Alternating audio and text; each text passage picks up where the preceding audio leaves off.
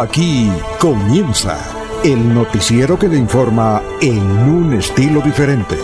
Últimas noticias. Últimas noticias.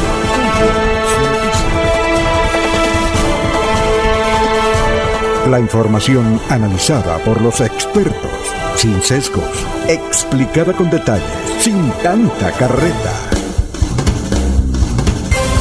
Últimas noticias por Radio Melodía, también por Facebook y YouTube Radio Melodía. Director Alfonso Pineda Chaparro.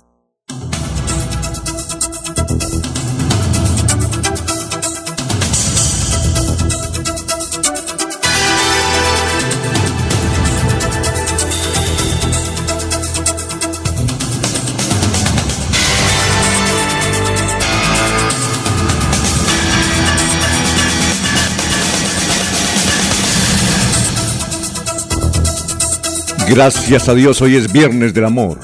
Hoy es eh, viernes 28 de julio del 2022. Nos abre el micrófono Arnulfo Botero Carreño para hablar por Radio Melodía 1080m. Estamos por Facebook Live, estamos por YouTube y melodía en línea.com. Y la aplicación, muy fácil, Radio Melodía, muy fácil. Y una vez usted pica, no tiene que sintonizar nada, sino que hay espicha o oprime, como dicen los jóvenes y ahí tiene la emisora. Son las 5 de la mañana, 4 minutos. Ha llovido casi durante toda la noche en buena parte del territorio santanderiano. Desde luego vamos a observar si hay consecuencias por este aguacero permanente de anoche. Hoy, 28 de abril del 2022. Hoy es otro día dedicado al árbol. Hoy es el Día Internacional de la Danza. Mañana es el Día del Niño en Colombia. Mañana es el Niño del Día en Colombia. Un día como hoy, en 1901, nació en Tokio, o Tokio, como dicen otros, el emperador Hirohito, que gobernó al Japón y la hizo una de las potencias del mundo, a pesar de ser tan pequeño y no tener nada, nada es nada. Allá solamente agua y japoneses. Sin embargo, hizo crecer la economía hasta ubicarla en el podio mundial. Pues este emperador, que nació un día como hoy en 1901, gobernó al Japón de 1920 a 1989. Bueno, un día como hoy en 1967, el gobierno de Estados Unidos le quitó el título de campeón mundial a Cassius Clay en esa oportunidad, después se llamó Mohamed Ali, por negarse a ir a la guerra del Vietnam. Un día como hoy, en 1967, Pedro Nay se retira de la Sonora Matancera y se dedica a su esposa, Celia Cruz. Un día como hoy, en 1967. Un día como hoy, en 1980, murió el rey del cine, Alfred Hitchcock. El rey del suspenso, además. 1980, hace 42 años. Un día como mañana, en 1984, a las 7 y media de la noche, fue asesinado el entonces ministro de Justicia Rodrigo Lara Bonilla, día antes del Día del Trabajo. El gobierno de Belisario Tancur pues eh, fue al sepelio a Neiva y en Neiva anunció eh, la reactivación de la extradición, que era lo que no querían Pablo Escobar y compañía. Él fue el que lo mandó matar. Un día, pues, como mañana, 1984, fue asesinado Rodrigo Lara Bonilla. Un día como hoy, en 1906, nació don Pedro Vargas. Ah, ese cantante muy elegante, siempre saco y corbata. El hombre que hizo popular, muy agradecido, muy agradecido, muy agradecido. Una voz señorial, Pedrito Vargas. Bien, dicho esto, son las 5 de la mañana, 7 minutos. Gracias por sintonizarnos. Vamos a saludar a nuestros amigos de la mesa virtual aquí de Radio Melodía hoy en el Viernes del Amor. Laurencio Gamba está en Últimas Noticias de Radio Melodía 1080 AM. Bueno, Laurencio, ¿cómo se encuentra hoy, Viernes del Amor? Son las 5 de la mañana, 7 minutos. Buenos días. Alfonso, el cordial saludo para usted, para don Eliezer, para los oyentes que están aquí, tantos alcaldes, vigilantes que a esta hora terminan su jornada laboral, así como en el campo los trabajadores que también se preparan, y especialmente para Arnulfo Otero Carreño, que está en la parte digital en el trabajo y que permite que este audio por la aplicación nueva y por los diversos sistemas lleguen a usted y especiales medidas de seguridad operan en Bucaramanga y el área metropolitana por la presencia mañana del señor presidente de la República en un parque de la ciudad de Bucaramanga para la celebración de la fiesta del niño. Estará acompañado por el gobernador Mauricio Aguilar Hurtado, alcaldes de Santander y primeras damas del departamento y municipios. Por sanar, la policía de rescate realizó ayer esta actividad con una familia en Pidecuesta que se estaban bañando ahí sobre las aguas del río de Oro y fueron afectados por la corriente. Durante la tarde anterior las protestas y marchas transcurrieron en normalidad.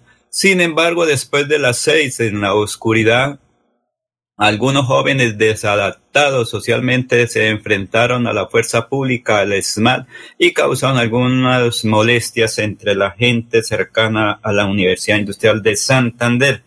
Los exgobernadores Álvaro Beltrán Pinzón y líder Alberto Tavera Amado fueron invitados a la conmemoración la próxima semana de los 60 años del Colegio Domingo Sabio del municipio de Websa el rector de este establecimiento inicialmente fue un docente que por aquí tiene mucha historia por sus hijos. Los ah, habitantes del sur de Santander han dicho que hay normalidad en las vías de Santander, particularmente en la transversal del Carare, que permite el transporte de muchos productos para la canasta familiar en varios sectores. Y este viernes hay normalidad en el resto de vías del departamento de Santander. Cada día suben más los productos de la canasta familiar por cuanto ayer estaban a un precio, hoy amanecen con otro valor y esto pues lo tiene que pagar es el consumidor final. Más adelante hablaremos con un señor que nos acompaña por aquí cerca. El personero estudiantil del Colegio Camacho Carreño del municipio de Surata dice que están contentos, contentos con el apoyo que reciben tanto del municipio como de la gobernación, pero que sea este joven que nos hable sobre esta situación. Mi solicitud eh, para la administración del municipio es que nos colaboren, que trabajemos de la mano para que esto hagamos uso de aquellas eh, instalaciones ¿sí? del el colegio sede nueva que se hizo entrega el 2019 y pues desde el entonces no se le ha dado uso. Entonces trabajemos de la mano, colaborenos, ¿sí? Esto no miremos eh, política, no, miremos el pueblo, que nos beneficia. Eh, la educación es una de las cosas eh, que lleva progreso en el municipio. Tiene el nombre del pueblo en alto por el excelente rendimiento académico de sus estudiantes. Entonces les pido que nos colaboren, ¿sí? Esto con lo máximo que puedan. Es su deber y obligación porque el pueblo fue quien nos escogió. Bueno, son las, seis, las 5 de la mañana, 11 minutos. Saludamos a Gustavo Pinilla Gómez. Eh, dice eh, que sea un excelente día para todos y un, buen fin de semana. Mao Suárez, equipo de trabajo de Radio Melodía, un gran saludo y a la audiencia desde Bogotá. Feliz fin de semana y bendiciones. Samuel Montesinos Castro, ah, el pastor y gran narrador de fútbol. Es el que le narra los goles al Atlético Bucaramanga, al pastor. Ah, el gran Sami Montesino. Gracias, pastor. Dice, muy buenos días. Eh, Dios, te, Dios te bendiga. Gracias, el gran Sami Montesino. Qué cañón, ¿no? Es una delicia escuchar a Sami Montesino en la narración que hace aquí a través de Radio Melodía con el show del deporte. Saludo para todos ellos. Vamos a ver, Sami, ¿cuándo es que ¿Cuándo van a narrar para estar pendiente? ¿Cuándo es el próximo partido del Atlético Bucaramanga? Bien, Sami, gracias por la sintonía. El gran Sami. Sami siempre madruga, él dice yo siempre madrugo primero a la oración, como todo pastor cristiano. Se levantan temprano, cuatro de la mañana, hacen oración de una hora. Sami me decía que hacía Una hora de tremenda oración. Y salía purificado. Gracias mí. Eh, Gerardo Rivera Gualdrón dice buenos días para todos. Hoy gran debate en Florida Blanca para saber por qué la VA de la cumbre, esta es una unidad de salud creo, no ha dejado, no, no, no la han dejado construir. Cabe recordar que eso fue aprobado en el 2012. La Secretaría de Salud Departamental le ha puesto muchas trabas. Unidad Básica de Salud para el nororiente del municipio. Unidad Básica de Salud. Está parada. Gracias, don Gerardo. Salud para usted. María Eugenia Martínez, buenos días para todos los oyentes y mil bendiciones. Son las 5.13 minutos. Don Jairo Macías, don Ramiro Carvajal de Deportivos Carvajal, Aníbal Navas Delgado, gerente general de Radio Taxis Libres, que tiene el teléfono 634-2222. Dice don Aníbal, los escucho aquí en el Caribe, junto al mar. Ah, bueno, gracias por esa sintonía. Bueno, e igualmente Don Lino Mosquera, Peligan, que sigue celebrando los 96 años. ¿Ah? Y bien, Don Peligan, muy contento él. Igualmente Juan José Rinconosma, Benjamín Gutiérrez. Eh, Benjamín Flores también nos escucha, un saludo para él. Para Jairo Alfonso Mantilla, para William Mantilla, Sofía Rueda, eh, Patricia de Mantilla, Walter Vázquez, Pedrito Galvis, Pablito Monsalvi, para usted, Eliezer. ¿Cómo se encuentra Eliezer este viernes del amor? Son las 5 de la mañana, 14 minutos. Muy bien, don Alfonso, muy buenos días para usted, para Laurencio, para Jorge, para todos los compañeros en la eh, jornada informativa de este día, para Arnulfo y para los oyentes de Radio Melodía. Excelente día y comenzamos haciendo una reseña de la situación del clima. Pie de cuesta, nos indican que en pie de cuesta eh, no llueve a esta hora, 18 grados centígrados de su temperatura y subirá a 31 en el pico máximo de pie de cuesta. En el municipio de Florida Blanca también 18 es la temperatura actual, 31 será la máxima de Florida Blanca, tampoco llueve en Florida en este instante. En el municipio del Socorro, en 12 minutos va a dejar de llover. Llovió eh, en gran parte de la noche y de esta madrugada en el Socorro.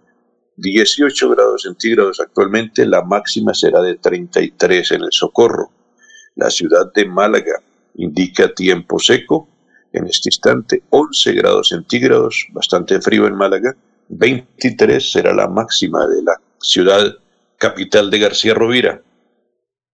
En la ciudad de Bucaramanga, Alfonso, 18 grados centígrados, la máxima será de 31 en la capital santanderiana y se indica tiempo seco por ahora.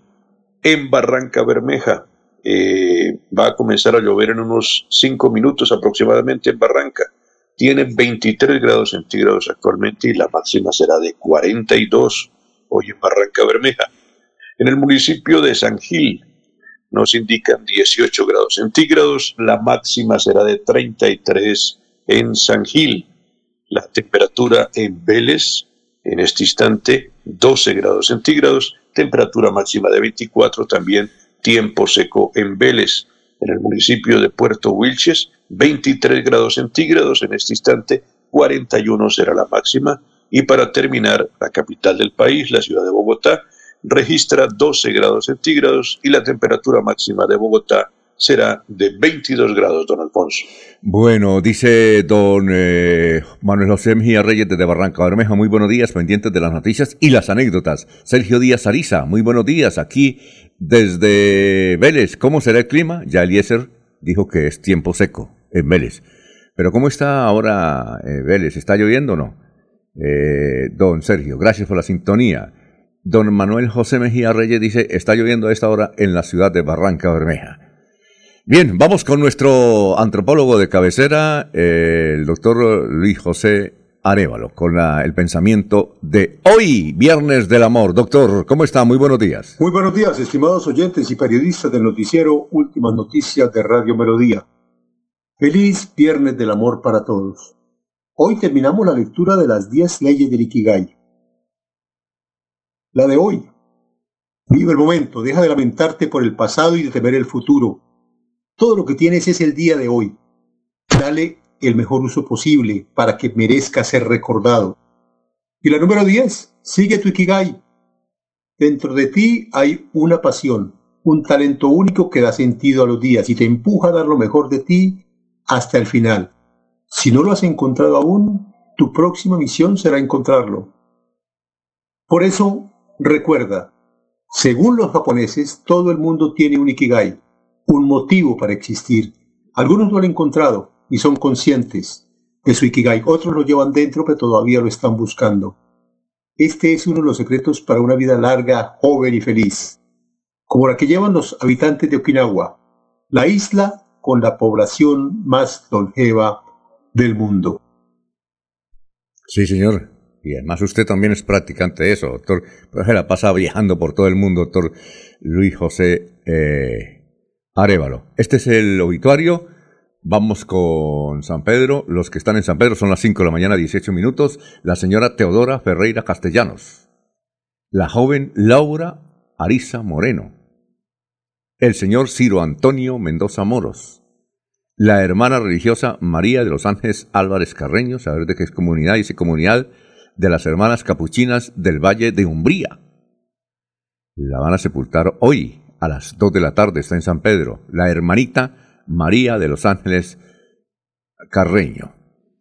Eh, la señora Ana Delfina Prada Monsalve, la señora Amira, muy joven ella, una joven señora Amira Pinzón Quintero, y la señora Magola Díaz Ochoa. En Los Olivos se encuentran hoy Juan Gamba. Ah, oiga, por fin un apellido Gamba, don Laurencio. Juan Gamba, pariente suyo, ¿no? Alfonso, que sepa no, pero es posible porque hay mucha gente procedente de eh, Puente Nacional y de aquí en el área metropolitana, muchos descendientes. Gamba, Juan Gamba, murió Juan Gamba, a ver, para que mire ahí entre su familia. Elkin Eduardo Cepeda Camacho. Eh, Damiana Ortega de Pavón. Olinda Guerrero de Uribe. Bien, vamos con el resumen de las noticias. Son las 5 de la mañana, 19 minutos. 5.19, las noticias. Bueno, eh, en Bucaramanga se presentaron enfrentamientos entre manifestantes y policías en la Universidad Industrial de Santander. Hablamos con la doctora Melisa Franco, la secretaria del Interior, y dijo, no puedo salirles al aire porque precisamente de las 6 de la mañana estaremos con el alcalde evaluando los hechos. Pero sí dijo que en el plan, mm, eh, en el punto unificado, PMU, dice, captamos a un grupo de violentos que vandalizaron la infraestructura pública de nuestra ciudad y ahí están en las cámaras de seguridad. No vamos a permitir que afecten la infraestructura eh, paga con los impuestos de toda la ciudadanía. Bueno, otras informaciones, son las 5 de la mañana, 20 minutos. Hay una foto de un pequeño vehículo, creo que un SPAR, en la carretera a Lebrija. Y se nota cómo unas rocas se desprendieron. Esto a punto de, como decimos nosotros, de picharlo. Pero bueno, eh, en todo caso, pegaron en el vehículo. Están las rocas, son tres rocas inmensas. El carro resultó afectado, pero gracias a Dios no hubo lesionados. Pero el susto fue tremendo. Bien, y como también eh, hay videos del pánico que vivieron padres de familia que recogían a sus hijos ayer en un jardín infantil ubicado ahí en la carrera 27 con calle 20 en el sector de San Francisco. La concejala Luisa Ballestero de Bucaramanga dijo que la balacera se produjo después que unos sujetos intentaron robar una cadena a uno de los padres de familia que llevaba una pequeña de tres años. Tras el forcejeo, los cerca de cuatro delincuentes dispararon sus armas, al parecer traumáticas, sin importar que en el sitio se encontraban menores de edad. Bien, también tenemos una noticia que en el barrio Punta Paraíso o, Villas del Nogal de Bucaramanga, pues cayeron varios taludes. ¿Dónde quedará el, el Punta Paraíso o Villas del Nogal? Creo que en Florida. Comuna 10. Comuna 10. ¿Y dónde queda la Comuna 10, hermano? Los bomberos de Bucaramanga confirmaron que dos viviendas fueron secuestradas. Yo, por ejemplo, no, no sé dónde quedan las comunas. Sé que la 14 queda en Morro Rico. Viejo, porque cada rato leo aquí noticias. Pero el común de la gente de Don Laurencio no sabe. Tal vez los dirigentes comunales sí, los políticos. ¿Dónde queda la comuna 10, Don Laurencio? La ¿Ah? estoy ubicando, porque recuerde que son 10 de 14 comunas y 3 corregimientos. Los corregimientos, la zona rural. Yo le garantizo, don Laurencio, que si usted sale y coge un taxi y llámeme a la comuna 7, el taxista, que se la pasan, yo no saben dónde, muchos no saben dónde queda. Bueno, seguimos. 5 de la mañana, 22 minutos. Juez de Bucaramanga niega tutela para suspender la delimitación en el páramo de Santurbán. El Ministerio de Ambiente y la Agencia Nacional de Licencias Ambientales pueden continuar con los procesos relacionados con el sistema ubicado en el oriente del país. Lo que pasa es que allá en el Soto Norte, ya tenemos mucha audiencia, cada rato nos saludan aquí desde Betas la, y Sudatá. La gente no está poniendo cuidado al ministerio. Los señores del ministerio vienen a viaticar. Por ejemplo, don Edgar Murcia nos contó la semana pasada, dijo, yo fui a las reuniones, en una había cuatro personas, en Matanza, en la otra había cinco, en Suratá. ¿Y sabe qué se pusieron a hablar? Sobre el problema de Freddy Rincón, nada del medio ambiente. Pues los funcionarios, chévere, vienen, disfrutan eh, y se van nuevamente. Pero la gente no les para bolas. Bien, otra información, son las 5 de la mañana, 23 minutos, ordenan captura de pareja de mujer descuartizada en Barranca Bermeja. Ya en las últimas horas, el propio señor gobernador de Santander dio la noticia, el doctor Mauricio Aguilar, en el sentido de que ya se ordenó orden de captura contra la pareja de esta joven mujer que fue encontrada el 21 de marzo pasado descuartizada en el baúl de su vehículo. Más adelante tendremos datos sobre el particular. Llegan más equipos para monitorear los sismos en Bucaramanga. Desde el 1 de enero hasta el 28 de abril se confirmaron 3.743 eventos sísmicos, entre los cuales 7 registraron magnitud entre 4.0 y 5.0. En el 2021 la cifra llegó a los 11.000. Tiembla mucho por acá. Bien, y sobre todo en Los Santos, y sobre todo en Cepitá. Bien, eh, ayer en el concejal de Bucaramanga, Francisco Pacho González, expresó que la responsabilidad política de la inseguridad en Bucaramanga es de la alcaldía, pero es claro que las acciones que están llamadas a mejorarse es de parte del comandante de la policía de Bucaramanga, Samuel Bernal. Esta seguridad en el área está tremendo, pero está tremendo más en Barranquilla. Bueno, es el consuelo. Por ejemplo, en Barranquilla nos, eh, decía ayer un señor que se llama Alberto Vesga, santanderiano, que tiene una tienda por ahí en Barranquilla, en Soledad, entiendo, y nos decía, mire lo que están haciendo en Barranquilla. La delincuencia está extorsionando a los pequeños negocios que son buenos en la periferia de esa gran área metropolitana, por ejemplo en Soledad. Ayer, por ejemplo, eh, había un eh, en, en, Soledad hay un barrio donde un grupo de jóvenes, cuatro estudiantes, entre ellos un santanderiano, tiene una farretería y le va muy bien la farretería, ¿sí? Porque son cuatro, dos atienden la farretería y dos van a estudiar, entonces se, se combinan. Pues bien, los están extorsionando. Les piden millones mensuales, ¿sí? Y no solamente a ellos, sino a todos los negocios. Y esas bandas que están extorsionando, ¿ya? Eh, entonces atentan contra ellos y ayer les quemaron la ferretería a estos muchachos porque no quisieron dar plata. Eso ocurre en la ciudad de Barranquilla. ¿Por qué? Porque allá hicieron una acción tremenda contra los que, como lo que está ocurriendo aquí, que ahora van cuatro motociclistas, ladrones, en las motos eh, y comienzan a atracar a la gente para evitar la paloterapia, ¿sí? Para evitar la paloterapia. Entonces confunden a los que salen con palos y ellos pueden escaparse. Pues bien, la, alcaldía de Barranquilla luchó el año pasado contra esas bandas y ahora esos se dedicaron a extorsionar a los negocios. Eso ocurre en Barranquilla. Bueno, 5 de la mañana, 26 minutos, vamos con más noticias. Hay un video donde, como dice un Laurencio, rescataron a personas atrapadas por el creciente río de Oro en Piedecuesta. Dos adultos y dos menores tuvieron que ser evacuados por efectivos de la Policía Metropolitana. Y también la otra noticia es sobre la supuesta unión entre Rodolfo Hernández y Sergio Fajardo. ¿Qué es lo que ha ocurrido? Y esto es oficial. Pues la gente de Sergio Fajardo, sobre todo Alianza Verde, están diciendo, oye, Sergio, es que Rodolfo está subiendo mucho en las encuestas, en las redes sociales. El tipo está subiendo, está duro. Hagamos un convenio con él. Si ustedes se quieren, de por sí Rodolfo Hernández, cuando iba a ser candidato a la alcaldía de Bucaramanga, lo que primero que hizo fue pedirse para Medellín eh, y hablar con Sergio Fajardo. Dijo, usted que es alcalde, que ha sido, usted que es gobernador y que ha sido alcalde, dígame cómo es el asunto. Y estuvieron compartiendo y Sergio le dio unos consejos a Rodolfo Hernández. Esa es la amistad. Pero ahora eh, Sergio Fajardo está utilizando todos los instrumentos para lograr quedar de segundo de segundo para disputarle la presidencia a Petro. Entonces le han dicho, obvio, hable con Sergio Fajardo, hable con Rodolfo. Pues ayer hablaron otra vez. Hace un mes se tomaron un tinto en Bogotá, sacaron fotos y todo. Y ayer hablaron. Y entonces quedaron en lo siguiente. Dijo Rodolfo, mire, Sergio, yo prometí no unirme y no voy a unir con nadie. No voy a hacer alianza, únicamente hago alianzas y todo el que quiera votar por mí, vengan. Todo el que tenga cédula y pueda votar, que vote. Gordos, flacos, delincuentes, no delincuentes, todos los que votan por pecho, no hago alianza con nadie. Entonces quedaron en lo siguiente.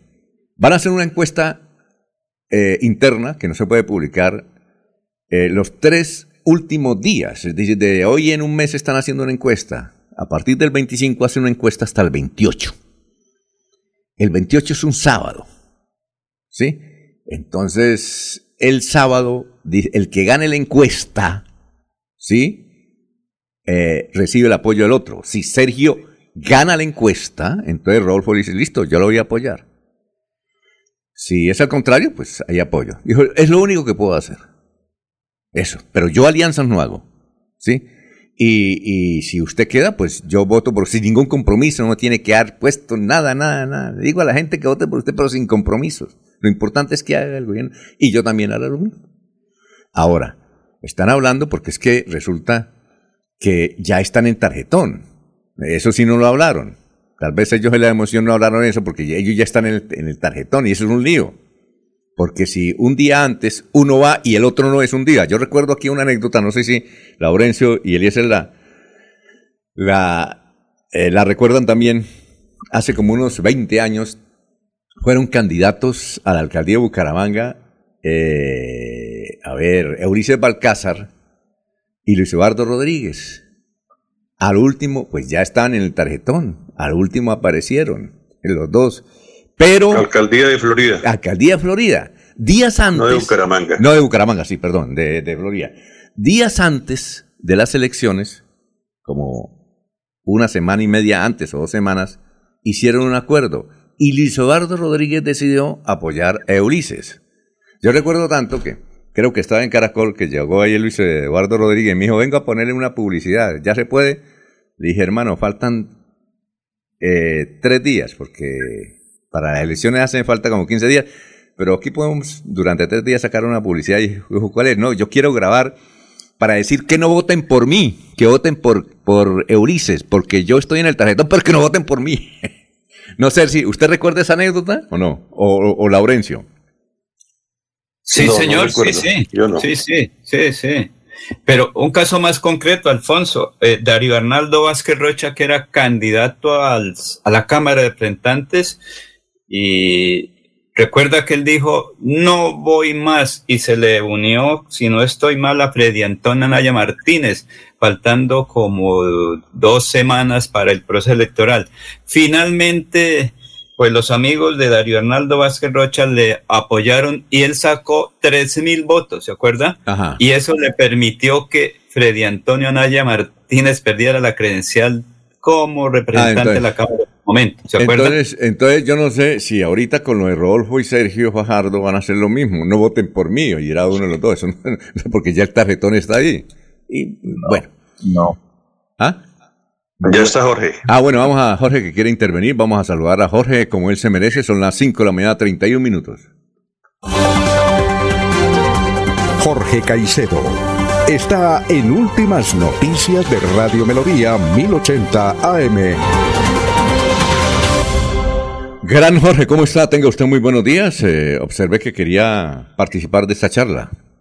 Sí, don Alfonso, muy buenos días, pero antes de el apunte dentro de la charla que tienen, eh, permíteme decirle que eh, estoy feliz de compartir con ustedes este espacio de últimas noticias y poder saludar a toda la audiencia de Radio Melodía en este centésimo decimonoveno día del año. Yo, pensé que usted decía eh, que está feliz porque entonces ya, ya eligió la fecha o no.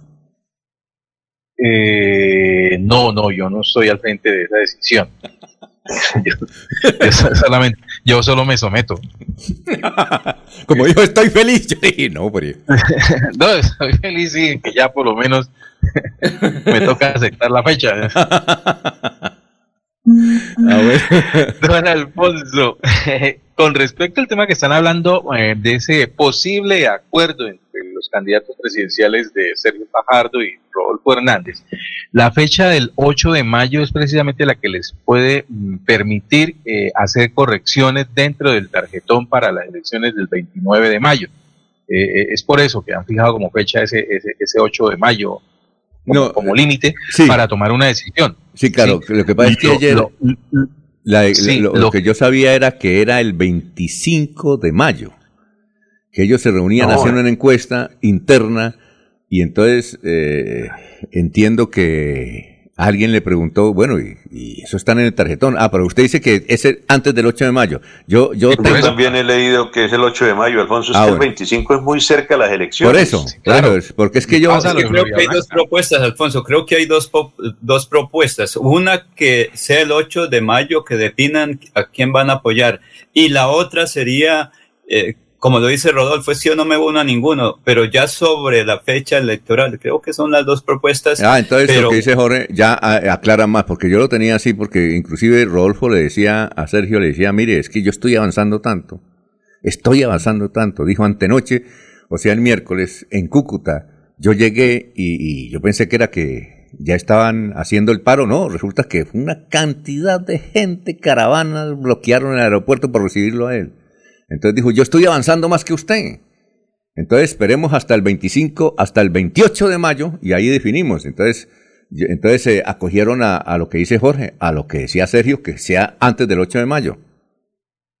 Sí, señor, porque la fecha en que permite la registraduría, pues, eh, dentro de la planificación que ellos tienen, comenzar la impresión del, de lo que sería la tarjeta electoral para el 29 de mayo. No, creo que ya no se puede modificar el tarjetón electoral, Jorge. No, claro, mientras no se haya impreso, es por eso que han fijado la fecha del 8 de mayo para eh, tomar esa decisión de posible unión, de quién desaparecería del tarjetón, ¿sí? ¿Cuál de los dos?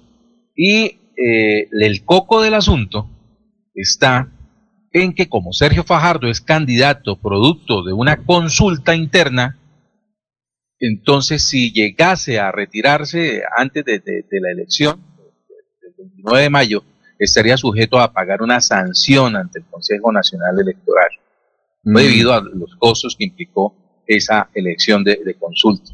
En el caso de Rodolfo, pues no tiene pérdida. Él no, bien si decide retirarse o continuar con su carrera, pues eh, si se retira, no tiene sanción porque él se inscribió a través de un grupo significativo de ciudadanos si continúa adelante, pues eh, bien para él también, igual, porque recibiría entonces el apoyo de la fuerza de Sergio Fajardo. El que está en situación comprometida es Sergio Fajardo. Sí. y ah, eh, lo, eh, la medida para tomar la decisión de hacer la encuesta, pues eso va a ser bien curioso porque quién va a contratar la encuesta, cómo la van a realizar, cuál es la regla del juego en cuanto a al resultado que, arroje esa encuesta, qué va a ser el perdedor, qué cómo, cómo va a asumir la campaña el ganador. Eh, en fin, son unas variables que me imagino son los, los temas de, charla eh, en estos días mientras se da esa posible unión que no ha pasado de ser un juego publicitario entre el uno y el otro, que eh, de alguna manera pues poco o nada les ha servido. En el caso de Sergio Fajardo, mire que venía con una campaña de, hacer señalamientos directamente a quienes se prevé como los primeros en, aceptación dentro de los electores, Gustavo Petro y Sergio eh, y Federico Gutiérrez, ¿sí? no había mencionado a Rolfo para nada dentro de su intención de campaña y ahora pues eh, menciona a Rolfo como, como un posible aliado que le pueda llegar. Rodolfo pues sigue adelante también con su campaña de, de señalarlos a todos menos a él y obviamente los resultados pues como están las cosas, yo creo que si se van por la encuesta, quien, vaya, quien va a resultar ganador de eso es el señor Sergio Fajardo. ¿Por qué? Porque tiene una mejor estructura política en, cuanto al montaje de la campaña, mientras que la de Rodolfo Hernández sí es una campaña muy espiritual, muy humanista, muy de sensaciones, que eso a la larga poco o nada sirve. Bueno, vamos a una pausa, son las 5 de la mañana, 37 minutos.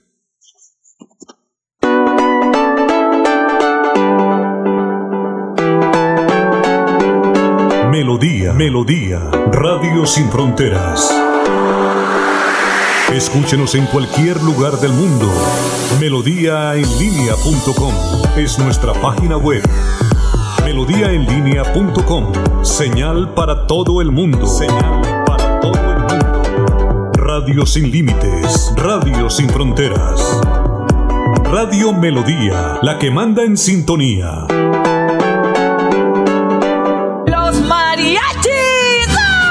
La magia cultural de México llega a Bucaramanga con Chabela por siempre Vargas. En el Teatro Santander, no te la pierdas. Funciones 12 y 13 de mayo.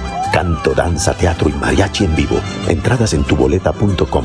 Bucaramanga, 400 años. Con el apoyo de Caja San. Se va la noche y llega últimas noticias. Empezar el día bien informado y con entusiasmo.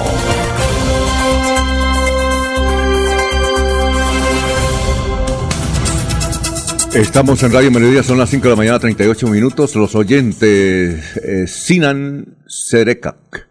Punta Paraíso está junto al barrio de Angón. Comuna 10, más abajo del colegio INEN, donde mencionábamos que hubo unos taludes ayer que se desprendieron.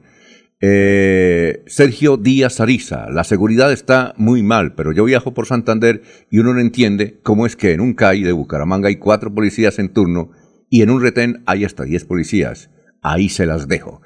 Eh, bien, vamos a seguir con, la, con el resumen de las noticias. Entonces ya aclarado lo de Rodolfo Hernández. En melodíaninea.com están esas, estas noticias.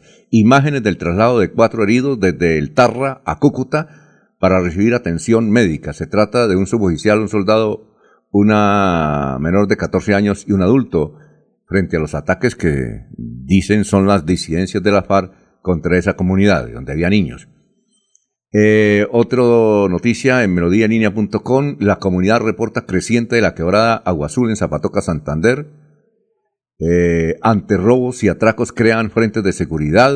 Hay una entrevista la que hizo Eliezer al doctor Gómez, que es el gerente de seguridad a Acrópolis. En Vanguardia Liberal, eh, esta información dice, ¿cómo va la siembra de los 45 mil árboles prometidos en Bucaramanga? En la conmemoración del Día del Árbol en Colombia, que soy, revisamos cómo avanza la alcaldía de Bucaramanga en la meta trazada para sembrar 45 mil árboles durante el actual periodo de gobierno. Estadísticas advierten un déficit de árboles en la ciudad el municipio contrata estudio para determinar con exactitud cuántas especies existen en el perímetro urbano. La silla vacía dice, más refractario, más agresivo y más solo Duque un año después del paro. Refractario. El tiempo trae estas dos noticias. Avianca y Viva, la empresa aérea, Viva Air, se llenan, eh, sellan negocio eh, con el que pertenecerán a un nuevo holding.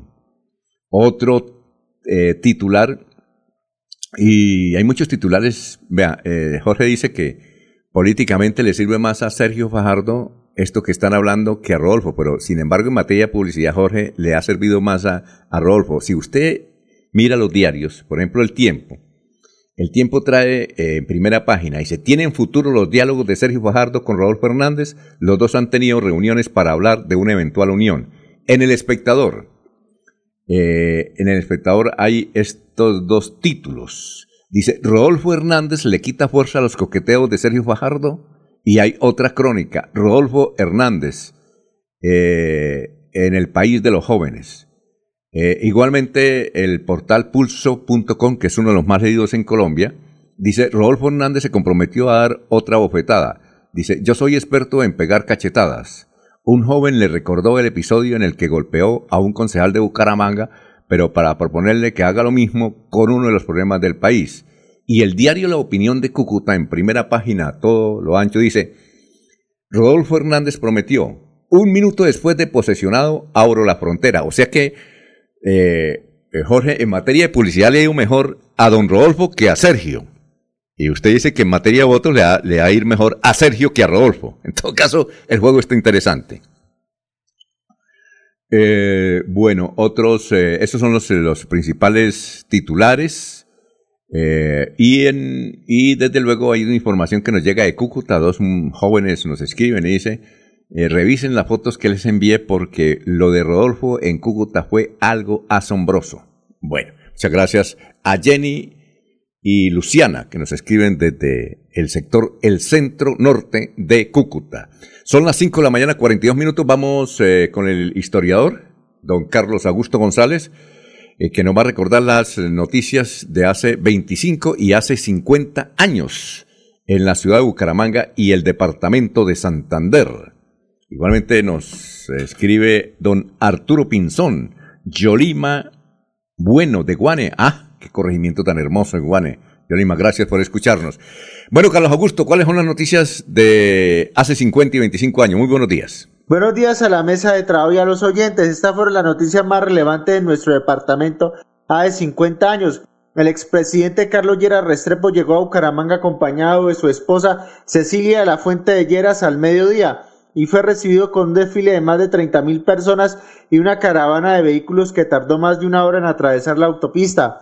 Utilidades por 3.5 millones de pesos liquidó Terpel durante la vigencia de 1971, según los datos entregados por la Administración de la Sociedad en la Asamblea de Socios realizada en Bogotá. Dicha empresa, que tiene como accionista al municipio de Bucaramanga y a Ecopetrol, amplió su radio de acción en procura de captar el mercado de gasolina y lubricantes en la capital santanderiana. Y hace 25 años fue noticia lo siguiente. El fiscal general Alfonso Valdivieso anunció drásticos controles a los testigos sin rostro. El abogado Samuel Arenas Guiza denunció al alcalde de Bucaramanga Carlos Ibáñez ante la Procuraduría por presunta participación en política. Lo acusó de usar su cargo para favorecer la aspiración a la Cámara de Representantes de su esposa María Emma Santamaría. Cordial saludo a todos. Siga usted, don Alfonso. Muchas gracias, Carlos. Sí, recordamos las, las noticias de hace 50 años. Bueno, Norberto Morales Ballesteros decía que una de las primeras veces que vino como expresidente, eh, porque Carlos Lleras entregó el mandato en 1970, se lo entregó a, a Misael Pastrana Obrero en agosto de 1970, luego él un año después se puso a hacer política.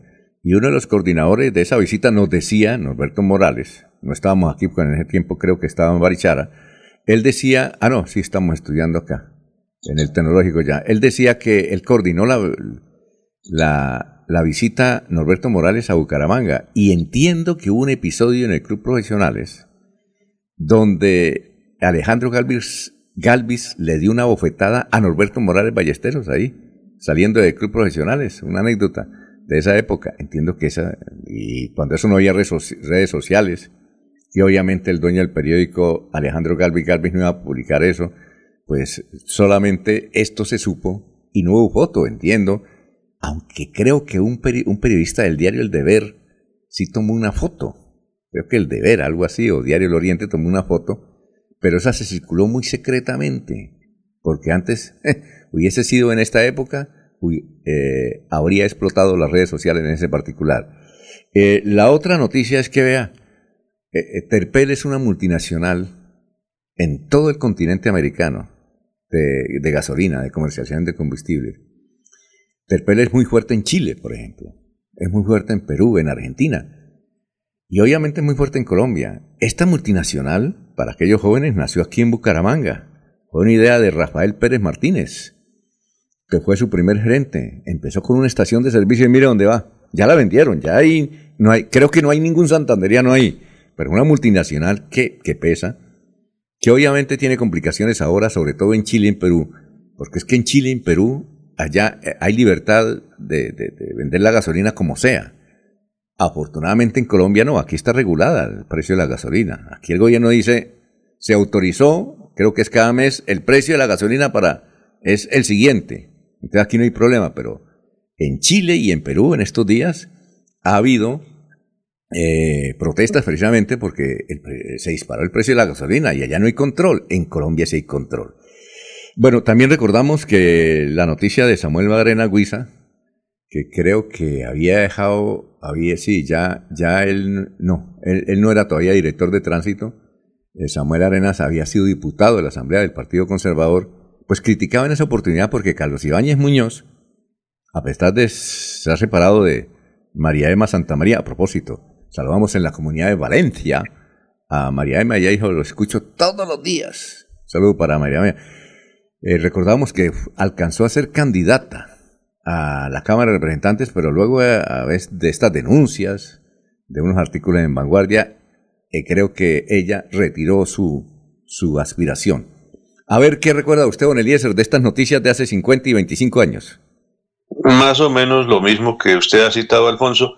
¿Y por qué era la denuncia contra María Emma? Es decir, ¿qué, qué incompatibilidad existía entre que fuera candidata o, la, o el apoyo de, de Carlos Ibáñez? ¿Ahí Porque ¿Qué sucedía, Alfonso? Carlos Ibáñez era el alcalde y Ah, aunque, estaba, y aunque estaban separados legalmente, eh, ella, desde luego, si, eh, si el ex esposo es alcalde, pues eh, si legalmente no había ningún mucho problema, éticamente sí. Ese era, ese era el lío.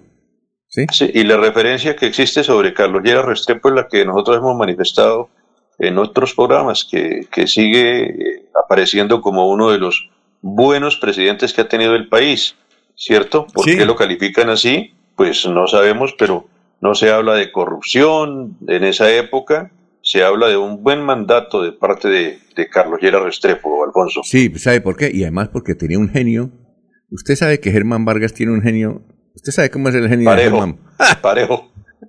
Yo, yo recuerdo, yo recuerdo una anécdota de Germán Vargas. Vino aquí a Radio Melodía, él era como que candidato, eso sé qué, la primera vez que fue candidato, entiendo. Eh, y vino con Darcy Quinn, que era la jefe de prensa. Y entonces él se sentó aquí, le hicimos una entrevista y yo le hice una pregunta eh, que era normal. Y sin embargo, él, él, me la contestó, pero con, con es decir, como queriendo no contestarla. Luego en la entrevista man- mandamos de comerciales y él se vino y le metió tremenda vacía a Darcy Quinn, pero tremenda, por culpa mía, claro. Darcy Quinn no, no me dijo, oiga, no, le, no toquen este tema. Ese fue, y le metí aquí en el pasillo una vaciada a Darcy Quinn, a mí me dio pena. Me dicho, era como si me lo hubieran matado, a mí me dio una pena, pero le dijo, no le dijo groserías, pero zapateó. Aquí había una mesita en el pasillo y golpeó. Y uy, Dios mío. Y, y- O y- sea, el mismo genio tenía Carlos Lleras, Alfonso. era peor, me dice. Me dice alguien que, que me- hay una anécdota, que un periodista, que él vino aquí eh, en el, eh, cuando era presidente de la República en 1968, y hubo, pues desde luego, él iba saliendo, creo que de, de la gobernación, y entonces los periodistas se acercaron tímidamente con los micrófonos y las grabadoras, y alguien le hizo una pregunta, alguien, yo tengo el nombre, pero por respeto a la memoria de él, pero me contaron que alguien le hizo una pregunta que a él no le gustó. Oiga, y le metió una regañada el presidente Carlos Lleras al periodista. Y fuera, y fuera de eso, al- eh, eh, el- donde él trabajaba, el periodista y locutor, también lo regañaron. eso ahora no se puede. Un presidente regaña a un periodista y queda de héroe el periodista. En esa época no. Porque el genio de Carlos Lleras Restrepo era tremenda. Luis Carlos Galán Sarmiento, que trabajó con él, dijo, mire, hay un tipo supremamente honesto en Colombia. Muy honesto. Es que es muy bravo, hermano. Se, se sale la piedra con nada. Entonces él tenía, en esa época, entiendo, un principio, que, me gustaría que tuviera aquí el doctor Julio Enrique Vallaneda, él tenía un, un, un genio tremendo y la gente pues lo respetaba. Entonces dicen que por eso fue un buen, un buen gobierno que puso autoridad, ¿o no? Inclusive hay un, un video, no sé si Laurencio se acuerda de, de él, que mandó a la gente a, a dormir a las 8, de- miró el reloj, dijo, les doy una hora para que estén en sus casas. Creo que ese fue el 19 de... de Toque, Sí, toque de queda. Exacto, que sí. Eso es, eso es lo que yo... la referencia- 1970. Sí, las referencias que yo tengo de él. ¿sí? Pero que era muy buen presidente. Porque en el gobierno él, por ejemplo, eh, se inició el bienestar familiar. Se, se inició el ICETEX con el papá de Ingrid Betancourt. Fue el que comenzó el, el ICETEX. Comenzó el INCORA. ¿Sí? Y muchos institutos dentro del gobierno de Lleras. ¿Sí? Entonces, que fue un buen, buen, buen, buen gobernante. Eso dicen, ¿no? Bueno, algo más, don Laurencio. ¿Qué rec- Alfonso, yo recuerdo cuando llegó a Barbosa, nosotros éramos de alguna manera de, porque recuerden que en ese momento estaba era la alternancia política, liberales y conservadores. El Frente Nacional, Frente Nacional. Entonces uno iba, porque allá joven en Barbosa, apenas a escucharlo, y creo que recuerde que él llegó primero a Barbosa para luego el siguiente día llegar a Bucaramanga, Carlos Llera Restrepo. Pero es que, si no estoy mal, la esposa de Carlos Llera Restrepo, ¿quién es? Era. Eh, Cecilia eh, de la Fuente de Cecilia López Caballero. No, no, no ¿de quién? ¿De Carlos Lleras? ¿De Carlos Lleras? Era Cecilia, era Cecilia Fuentes de Lleras. Esa era la esposa. ¿Fuentes? sí, sí. Sí, señor. Sí, porque de alguna manera recuerden que hay en Suaita lo que no, no, se no, no, no, no, no, se está confundido. Cecilia López. Sí, los caballeros sí son los de Suaita, los caballeros sí eran los de Suaita. Cecilia López era la esposa de Alfonso López Miquelsen. Sí, recuerde usted. Recuerde que de todas maneras en su momento eh, Suaita era una testilera. No, pero eso, eso era el, del otro bando, López Caballero. No, no, no, independientemente, por eso ah, llega a Barbosa y yo recuerdo que mucha gente de la región fue allá a Barbosa a ese recibimiento días anteriores a Carlos Llera Restrepo. Obviamente, en ese momento éramos jóvenes ahí que, como niños, así como los de Barichara de la época, pero para decir que Alfonso Valdivieso después también, ¿sí? Hay algo sobre y Samuel Arenas Huiza, que después llega a ser el director de tránsito de Bucaramanga, porque recuerden que en ese momento eh, Carlos Ibáñez era el alcalde de Bucaramanga y él tenía que bajar a defender toda la administración al consejo de Fernando Cotepeña. Recuerdan que esa era la cuestión. Eh, cuando eso el consejo pues era tenía otras eh, eh, digamos intereses y Carlos Ibáñez tenía que bajar a defender el consejo por cuanto eh, los demás no, no tenían tanto. Por eso fue la situación de María Emma también. Recuerden que ese fue un acuerdo con Tito Mundo Rueda Guarín de llevar a, a la señora Emma de candidata a la Cámara, pero como no sé qué ocurrió y pues. finalmente eso, y fue, fue Mario, Mario Suárez que llegó a la Cámara. sí, perfecto. Vamos a una pausa. Eh, Recuerda, don Alfonso, sí, cuénteme. Eh, acá Carlos Llera de la Fuente, hijo de Carlos Lleras, sí, sí, fue ministro y también candidato presidencial. Ese no, no le heredó el genio, era más, más, pasado, más, más pausadito, más, controladito. más pasadito, sí. Bien, eh, Gustavo Pinilla Gómez dice, Carlos Lleras era de los que golpeaba el escritorio cuando le hablaba al país por televisión siendo presidente.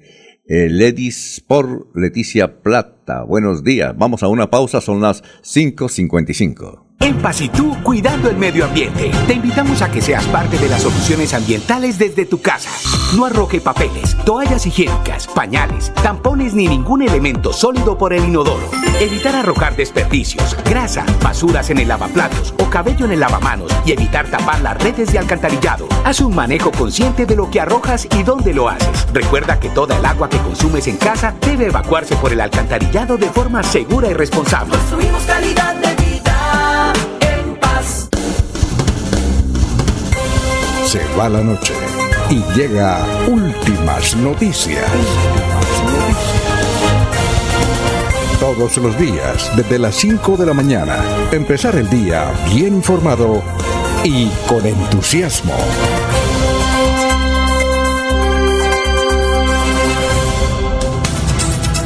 muy bien, son las 5 de la mañana, 55 minutos. Alcides Jaimes en Florida Blanca, tienda La Primavera en el Playón. Los escuchamos ahora con la aplicación, ah, que bueno, tienda la primavera. Eh, en el frente hoy hay, una, eh, hay un titular eh, que es el siguiente, dice 50 mil millones para obras en tres barrios del Socorro. Dice positiva respuesta a la gestión de la alcaldesa Claudia Porras. Oiga, Jorge, creo que el, presupuesto del, del Socorro no llega a los 50 mil millones, ¿o sí? Me parece mucha plata, ¿no? Para un municipio como el Socorro de que solamente en tres horas se vayan a invertir todo ese billetico. O sea que la digo bien a la doctora Claudia Porras. ¿Usted recuerda cuánto es el presupuesto del socorro, Jorge? No, don Alfonso, no, no lo tengo en este momento. Pero para tres barrios, vamos a ver si están los nombres de los barrios. Pues una buena, si fueron recursos gestionados ante el gobierno nacional y departamental, pues es una muy buena gestión por parte de la, alcaldesa. Aquí tenemos dos barrios, son Álamos y Manuela Beltrán, los conoce, ¿no? Usted los debe conocer por allá. Sí, claro, Manuel. Sí, señor. Hizo reportería allá, cuando era director de Paso Televisión, ¿no? Así es. Usted era el Jorge Alfredo Vargas de la época, ¿o no? Allá en Socorro, ¿sí o no? Se parecían, saco y corbate. ¿O no? Bueno. Muy, muy buenos recuerdos del socorro, de los, de los pocos lugares donde me reciben aún con una sonrisa. Ah, muy bien. Un saludo para Edgar Solier Millares, de Provenza y del Rocío. Gracias, don Edgar, por la sintonía. Muy bien, noticias a esta hora, Jorge, lo escuchamos. Don Alfonso, la noticia es la, la cifra que les tenía para comenzar la jornada de hoy, que era noticia, que es noticia hoy en todo el país, y son los 6.330 millones de pesos por los cuales la Fiscalía General de la Nación está investigando a la senadora electa del Partido Histórico Piedad Córdoba. Un nuevo elemento de escándalo se suma a la vida de Piedad Córdoba y ahora por cuenta de estos recursos, 6.330 millones de pesos, con los cuales la Fiscalía está investigando por presunta captación masiva y habitual de dineros a la eh, senadora electa. Eh, esto además incluye eh, investigación, abarca a 13 familiares más de Piedad Córdoba, a los cuales pues se les ha detectado un incremento en, en recursos bastante notorio y para los cuales se exigirá una explicación. Se suma este, esta situación de estos dineros, 6.330 millones, a lo que ya viene viviendo la, senadora Pidia Córdoba por cuenta de su hermano Álvaro Córdoba, solicitado en extradición por los Estados Unidos. Y en las últimas horas se conoció de una hermana de Piedad Córdoba que fue sorprendida cuando intentaba ingresar dos millones de pesos en efectivo a un centro carcelario. Eh, de acuerdo a, la, versión entregada por eh, funcionarios del IMPEC, la señora Córdoba eh, llevaba envueltos en una bolsa plástica, eh, algo que se ha vuelto común en cierto sector político, llevaba dos millones de pesos en efectivo envueltos en una bolsa plástica, los cuales pretendía ingresar a un pabellón de máxima seguridad. Así que difícil la situación de Piedad Córdoba en estos días. Mm, sí tiene líos, doña Piedad, ¿no? Sí tiene líos. Es que ya Don Alfonso, si antes se hablaba del clan de los Castaño y el clan de los Usuga, ahora se habla del clan de los Córdoba. Oiga, y, uno pensar, nos hicimos amigos porque él venía mucho acá, eh, a su hijo que fue senador, el doctor Castro, médico, que venía mucho aquí a la ciudad de Bucaramanga, y nos hicimos amigos con él, y nos poníamos a hablar de, de, la mamá de él, de Piedad. Y decía, no, es que a mi mamá le gusta mucho la actividad política y le gusta estar en todo lo que es social y, y a veces se mete en líos. Eh, que fue senador de la República, eh, de Alianza Verde, ¿ya? Entonces yo le dije, bueno, ¿y usted por qué no se metió por el Partido Liberal? Dijo, no, por dos cosas, porque no coincido con algo del Partido Liberal y sí con Alianza Verde. Y dos, si me meto en el Partido Liberal, como mi mamá es liberal, entonces va a decir que salgo senador es porque ella me está ayudando y ella únicamente me da consejos, ni siquiera plata me da, decía el doctor Castro. Castro, Castro Córdoba. Él también está en la lista investigado, don Alfonso, del ah, entorno familiar de Piedad Córdoba. 1.300 millones de pesos se le, eh, se le eh, investigan dentro de su patrimonio. Oiga, ¿usted conoció, usted conoce la mamá de Piedad Córdoba? No. Oiga, e, es una señora, ella no la presentó, una señora rubia de ojos verdes. ¿Sí? Rubia de ojos verdes. Claro que el papá de Piedad sí es un hombre bien moreno, ¿no? ¿sí? Pero la, la mamá de Piedad Córdoba es una rubia, alta, hermosísima, de ojos verdes. ¿Ah? Para que Piedad de por sí, Piedad Córdoba tiene ojos claros. Sí, pero me, causó curiosidad. Cuando me la presentó, yo dije, uy, doctora Piedad, ¿y qué pasó? Yo, no, no, mi papá sí es negro. bueno, Eliezer, eh, a esta hora, ¿qué noticia importante hay? Llegó primero el mensaje del papá que de la mamá en ese acto de bueno, los colombianos ya pueden consultar y descargar el RUT en el portal único del gobierno, Alfonso. El RUT es el mecanismo único para identificar, ubicar y clasificar a los sujetos de obligaciones administradas por la DIAN. Pero antes, eh, usted lo sabe y los ciudadanos lo saben, únicamente se podía bajar, descargar a través de la página de la DIAN. El gobierno nacional anunció que a partir de hoy todos los colombianos podrán consultar y descargar el RUT a través del portal único del Estado. Tomen nota para que tengan ese dato que es muy importante en los hogares para sacar ese documento. ¿Cuál es la página? Es la www. Eh, yo no digo W porque a mí me lo enseñó el profesor Ordóñez que no hay W, sino W. Entonces es www.gov, g o b pequeña punto co. Ahí deben entrar. De acuerdo con la presidencia de Colombia, al hacer el proceso del RUD, por este medio brindará beneficios como ahorro de tiempo, dinero y traslados. Según el memorando firmado por el Ministerio de Tecnologías de la Información y las Comunicaciones MINTIC y la Dirección de Impuestos y Aduanas Nacionales, se permitirá el intercambio de datos para mejorar la prestación del servicio y garantizar fuentes de información confiables para un efectivo cumplimiento de las funciones institucionales, así como la adopción de la política del gobierno digital mediante la implementación de los servicios ciudadanos digitales. Entonces les recuerdo esa página.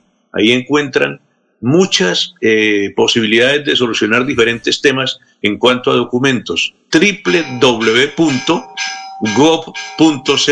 Repito, www.gov.co, don Alfonso.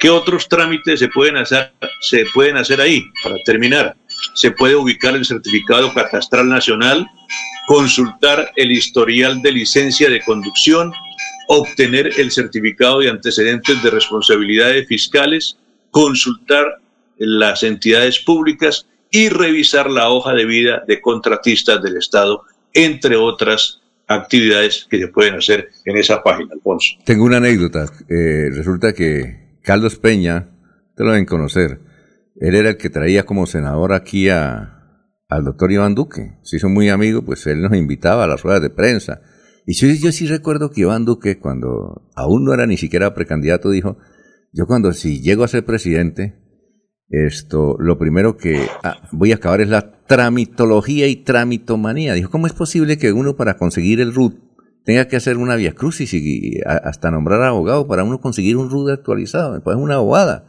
Y vea, y lo logró cuatro años después, ¿no? cuatro años después. Bien, eh, vamos a una pausa y regresamos. Son las... Sí, cuénteme, Jorge.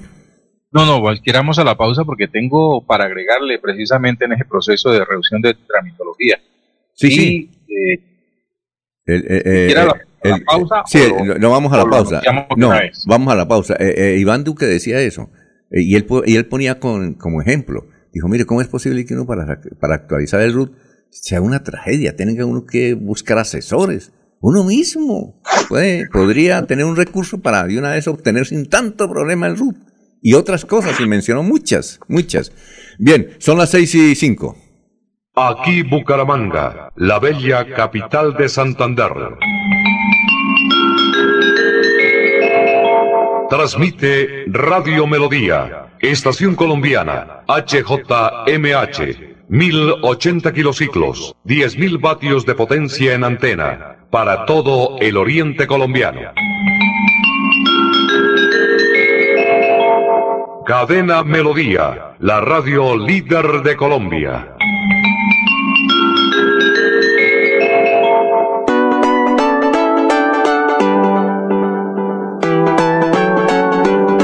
Melodía, Melodía, Radio Sin Fronteras.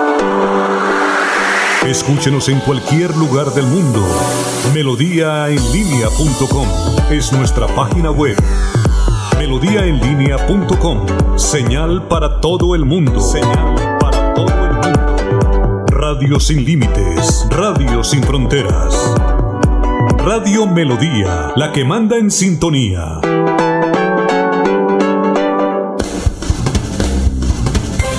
Se va la noche y llega últimas noticias. Empezar el día bien informado y con entusiasmo.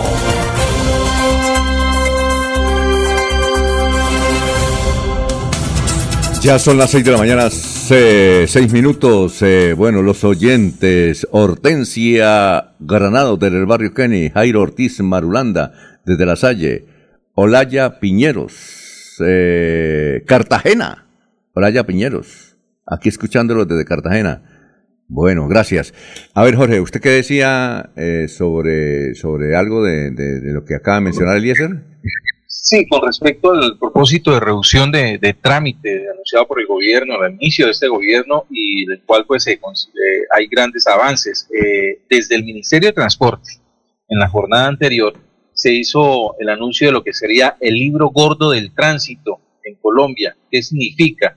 Este es una, eh, el propósito es que en una sola resolución se compilan 135 normas para disminuir trámites y reducir costos de los usuarios, para que no le cobren más de lo normal en un centro de enseñanza automovilística, para que sea más fácil seguir la ruta eh, de hacer trámites ante entidades de tránsito, para que sea más urgente la, expedición de, eh, expedita la, vigilancia en el sector. En fin, eh, es una serie de, de trámites que usted va por lo menos a, una entidad de tránsito y le dicen, sí, pero le toca primero cumplir con aquella otra y no puede avanzar porque entonces le hace falta esto. No, lo que se busca eh, con este libro gordo del tránsito es precisamente que en una sola norma, en una sola resolución, se dictan las reglas de juego para adelantar procedimientos ante las entidades de tránsito.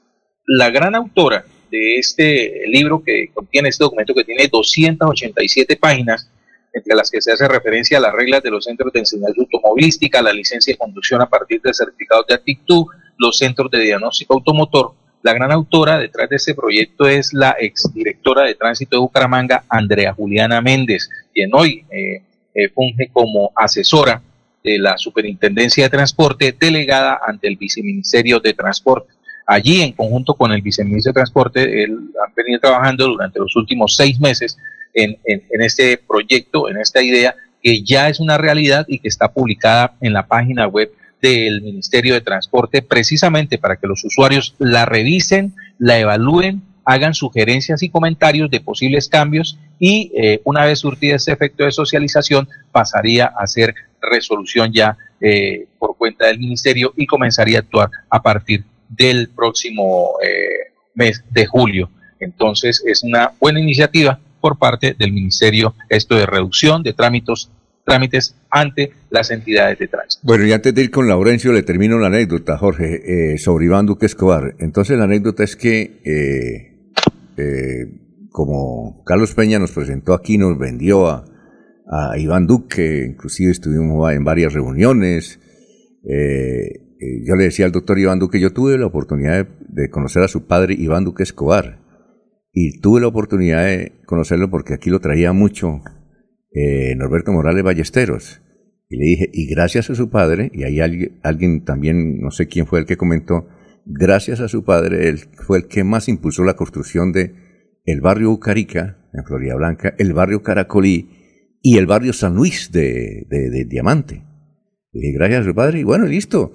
Y entonces eh, yo le dije, bueno, doctor Duque, yo lo único que quiero es que si usted es presidente, nos dé un programa de una hora ahí donde yo trabajo en Radio Melodía. Dijo, aprobado. Aquí con el doctor Carlos Peña cuadramos eso sí, listo. Eso no hay pierde. Eh, resulta que cuando eligieron presidente a Duque, como a los cuatro meses, le dije, oiga, doctor Carlos Peña, hermano, ¿se acuerda que el doctor Duque eh, nos dijo que nos daba una entrevista? Lo he llamado como 100 veces y no me pasa el teléfono. Dijo, no, Alfonso, le tengo una buena noticia. A mí tampoco. A mí tampoco. Nunca le volvió a pasar el teléfono. Bueno, Laurencio, siga. Laurencio, siga, siga. Tranquilo, Alfonso, que el próximo presidente va a ser igual. Eso no, sea quien sea, eso ser, porque todo es centralizado en Bogotá, Alfonso. Pero tranquilo, es que eso, si Petro es presidente, de poco nos irá a hablar. Y si Fico es presidente, o el ingeniero es presidente, o Pardo, lo mismo va a ocurrir.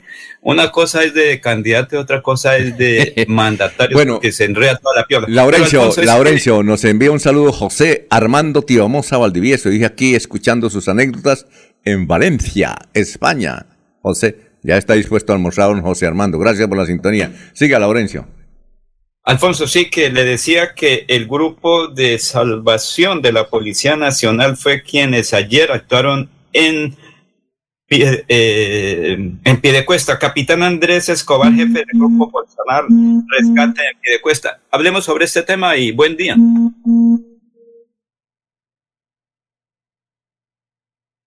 En el municipio de Piedecuesta, sobre las 18 horas, tras una acción valerosa de nuestros uniformados, se logró efectuar el rescate de cuatro personas, dos adultos y dos menores de edad, quienes eh, se encontraban departiendo en un balneario, balneario La Colina, el municipio de Piedecuesta. Eh, no se percataron, hubo una creciente súbita del río, quedaron atrapados en medio del río en un playón. Tras una maniobra de manejo de cuerdas tras el sistema de polipastos, se logró evacuar a estas personas sin ninguna novedad en coordinación con el Cuerpo de Bomberos Voluntarios de Piedecuesta. Este tipo de actividades se realizan tras la preparación y entrenamiento de nuestros uniformados, quienes de manera valerosa efectúan estas técnicas y pueden salvar vidas. La invitación para las personas en esta temporada de lluvias es no exponerse. ¿No exponerse en dónde? En cuerpos hídricos, en zonas de inundación, en zonas de deslizamiento y lo más importante, estar pendientes a las alertas que emitan las autoridades competentes como el IDEAN y las oficinas de gestión del riesgo. Muy bien, son las 6 de la mañana, 12 minutos. Oye, Eliezer, ¿ya está el señor alcalde de Suaita por ahí o no? Estamos esperando al señor alcalde de Suaita. Vamos a ver si que nos prometió porque... Eh, Alfonso. Sí, cuénteme, Gran Eliezer. Ya le he enviado como unos 20 mensajes, no sabemos si se le pegó la, la cobija al señor alcalde del municipio de Suaita. Él es, Ah. él es muy joven, es el doctor Chacón, ¿no?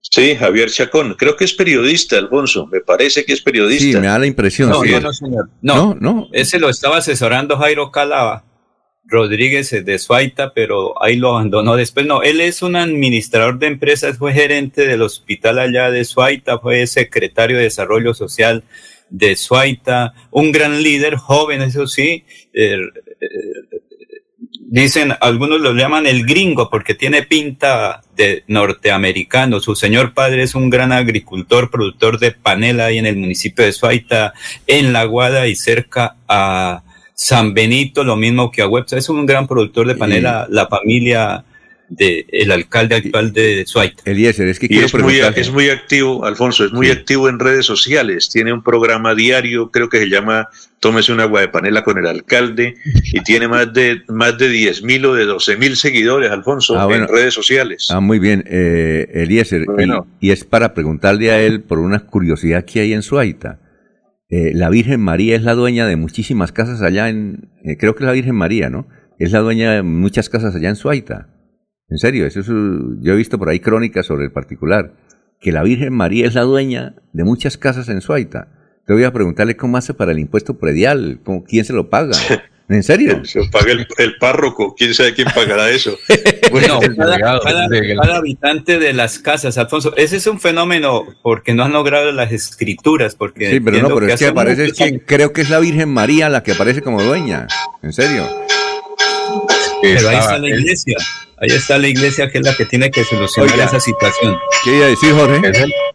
No, que iba a decir que le habían pegado las cobijas al, al campanero de la parroquia de Cristo Rey. No. Este, este debe ser el segundo. No, este es el segundo, es que ya el, primer, ya el primero...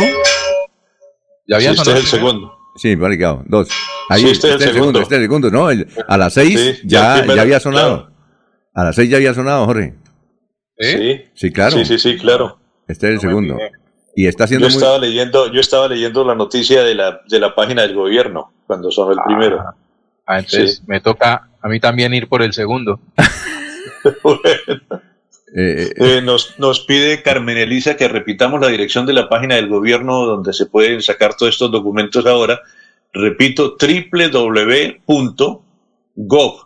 Ese gov pues es muy conocido ya, G-O-B pequeña, .co. Y Repito, www.gov.co. Oiga, Eliezer, ¿y uno qué va? ¿Va, va a algún un sitio ahí, alguna casilla o cómo? ¿Coloca la cédula Ahí, ahí yo, la, yo la tengo aquí abierta, dice bienvenido a go.co, no más vueltas, encuentra trámites, servicios e información del Estado colombiano y entonces ahí le dice a uno buscar en Gov y uno coloca ahí lo que quiere, lo que quiere buscar, ahorra tiempo y dinero, ingresar a carpeta ciudadana, trámites más consultados hacen referencia, eh, consultar registro único tributario, actualización del registro único, registro sanitario, renovación de medicamentos importados incluidos, afiliación a formas colectivas al sistema de seguridad social, certificado de necesidades de recursos humanos, licencia de prestación de servicios de protección, eh, historia de licencia de conducción, certificado de antecedentes de responsabilidad fiscal, certificado de inscripción y registro de tarjeta profesional. Hay que trabajarla, pero me parece que está muy fácil esta página, Alfonso, sobre todo para un documento que era, era un poco complicado este de sacar el, el RUS, Alfonso. Sí, pero es decir, eh, yo puedo entrar a la página y, por ejemplo, que usted me diga, oye, Alfonso, hágame el favor y me ba- baje en la página RUT o hay una clave o algo por el estilo. Yo puedo utilizar su cédula, si usted me la da, ingreso y, y me dan el RUT o no. No sé, Alfonso, tocaría operarla, toca- tocaría ponerla a funcionar y saber si es personal o si usted me puede sacar desde su casa el documento a mí, ¿no? Sí, claro, sí. Sí, Eh, pero bueno. toca, toca, toca trabajarla, toca trabajarla. Ah, muy bien. Entonces, Alfonso. entonces, Sí, Jorge. Le tengo, ya que estamos en temas de, de tránsito, le tengo noticias del tránsito local. Usted verá si lo arrojamos acá o, Sí, claro. o lo conserva en la nevera para mañana. En la eh, le diga a sus amigos de la parrilla. No, no, no, no, hagámoslo ahora. Eh, yo les he dado un consejo a ustedes, que a veces Laurencio no me, no me, no recibe consejos. no recibe consejos. Yamida Más dice, eh, lo peor que le puede suceder a uno es mantener una noticia para el otro día. Se le daña. Siempre se le daña. Nos, de- nos da ese consejo. Y, y yo lo aplico de una vez. Nos toca de una Pero ha dañado una serie de, de nombramientos, Desde- Alfonso, porque es que dar una noticia anticipada se pueden dañar los Y a nombramientos que propósito de no- con el anterior director de tránsito. A propósito de nombramiento, ya le, ya le tengo otro dato y lo voy a echar ahora que me acordó don Jorge. Pero vamos a una pausa y regresamos. Son las 6 y 18. Queremos que disfrutes de un servicio de energía confiable y de calidad. Por eso, trabajamos en el mantenimiento de la infraestructura eléctrica. Para que estés informado oportunamente de las fechas y horarios, síguenos en nuestras redes sociales o consulta toda la información en www.esa.com.co. ESA, Grupo EPM, Vigilado Superservicios. En Paz y tú, cuidando el medio ambiente. Te invitamos a que seas parte de las soluciones ambientales desde tu casa. No arroje papeles, toallas higiénicas, pañales, tampones ni ningún elemento sólido por el inodoro. Evitar arrojar desperdicios, grasa, basuras en el lavaplatos o cabello en el lavamanos y evitar tapar las redes de alcantarillado. Haz un manejo consciente de lo que arrojas y dónde lo haces. Recuerda que toda el agua que consumes en casa debe evacuarse por el alcantarillado de forma segura y responsable. Construimos calidad de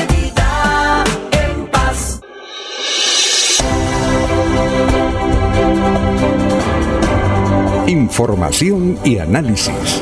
Es el estilo de Últimas Noticias por Radio Melodía 1080 AM.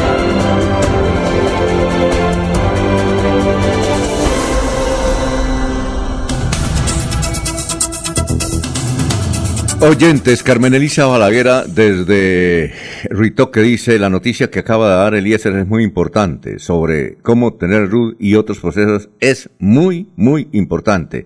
Deben repetirla cuando puedan. Muy bien. Un saludo a don Remiro Pardo, nos escucha en Cabrera, qué bonita población. Cabrera. La- dicen que la mejor leche de vaca la producen en Cabrera. ¿Ya? Y hay varias empresas en Cabrera, ent- entendemos, interesante. Don Argemiro, gracias por escucharnos en Cabrera. Jenny Buitrago, en San Alonso. Bien, eh, bueno, ¿cuál es la primicia, don Jorge? acatando ahí lo- lo- algo lo que dice Lorenzo, que eh, Laurencio, que puede ser cierto, pero, pero en esta ocasión no, en esta, en esta sí vamos muy bien, muy bien seguros de lo que va a suceder. A ver. Eh, se acaba, se acaba la dirección por encargo en la Dirección de Tránsito de Bucaramanga, don Alfonso. Eh, decir, Después de seis meses de, de encargo del ingeniero Iván Rodríguez, eh, llega al fin, este, al final este, este encargo en la dirección y ya a partir de mayo se nombra en propiedad el nuevo director de tránsito de Bucaramanga. ¿y quién es? El mismo eh, alcalde Juan Carlos Cárdenas, luego de hacer un periplo por todo el país buscando una hoja de vida que se ajustara al cargo, tomó la decisión de dejar definitivamente al ingeniero Iván Rodríguez en propiedad como director de tránsito de Bucaramanga. Es que le Se ha ido, acaba el encargo de los seis meses e Iván Rodríguez ya asume en propiedad la dirección de la entidad. es que le ha ido bien a Iván Rodríguez, ¿no? Iván Rodríguez le ha ido bien.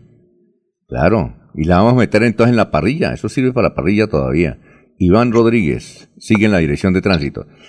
Y a, a propósito. Precisamente el 9, el 9 de, de mayo cumple seis meses frente al encargo de la entidad después de la renuncia de, de la doctora Andrea Méndez, 9 de, de noviembre de 2021. Allí pues inmediatamente el encargo lo, lo asumió Iván Rodríguez y se hará ya efectivo pues nombramiento en propiedad frente a la dirección de tránsito. Es el cargo más importante que hay en la administración local, pero tan importante que es el que más preocupaciones da, ¿no? Eso es un lío. Ser director de tránsito de Bucaramanga, ese es tremendo lío. Porque uno, ¿cómo hace para tener contento a todos, no? Eso es difícil. Ahí la, la gran pregunta, don Alfonso, es, ya que asume la, la- la titularidad de la Dirección de Tránsito, es si también asume los compromisos que supuestamente hay dentro de, de- de- de la Dirección de Tránsito con algunos proyectos y programas que se piensan sacar adelante dentro de la actual administración de Bucaramanga.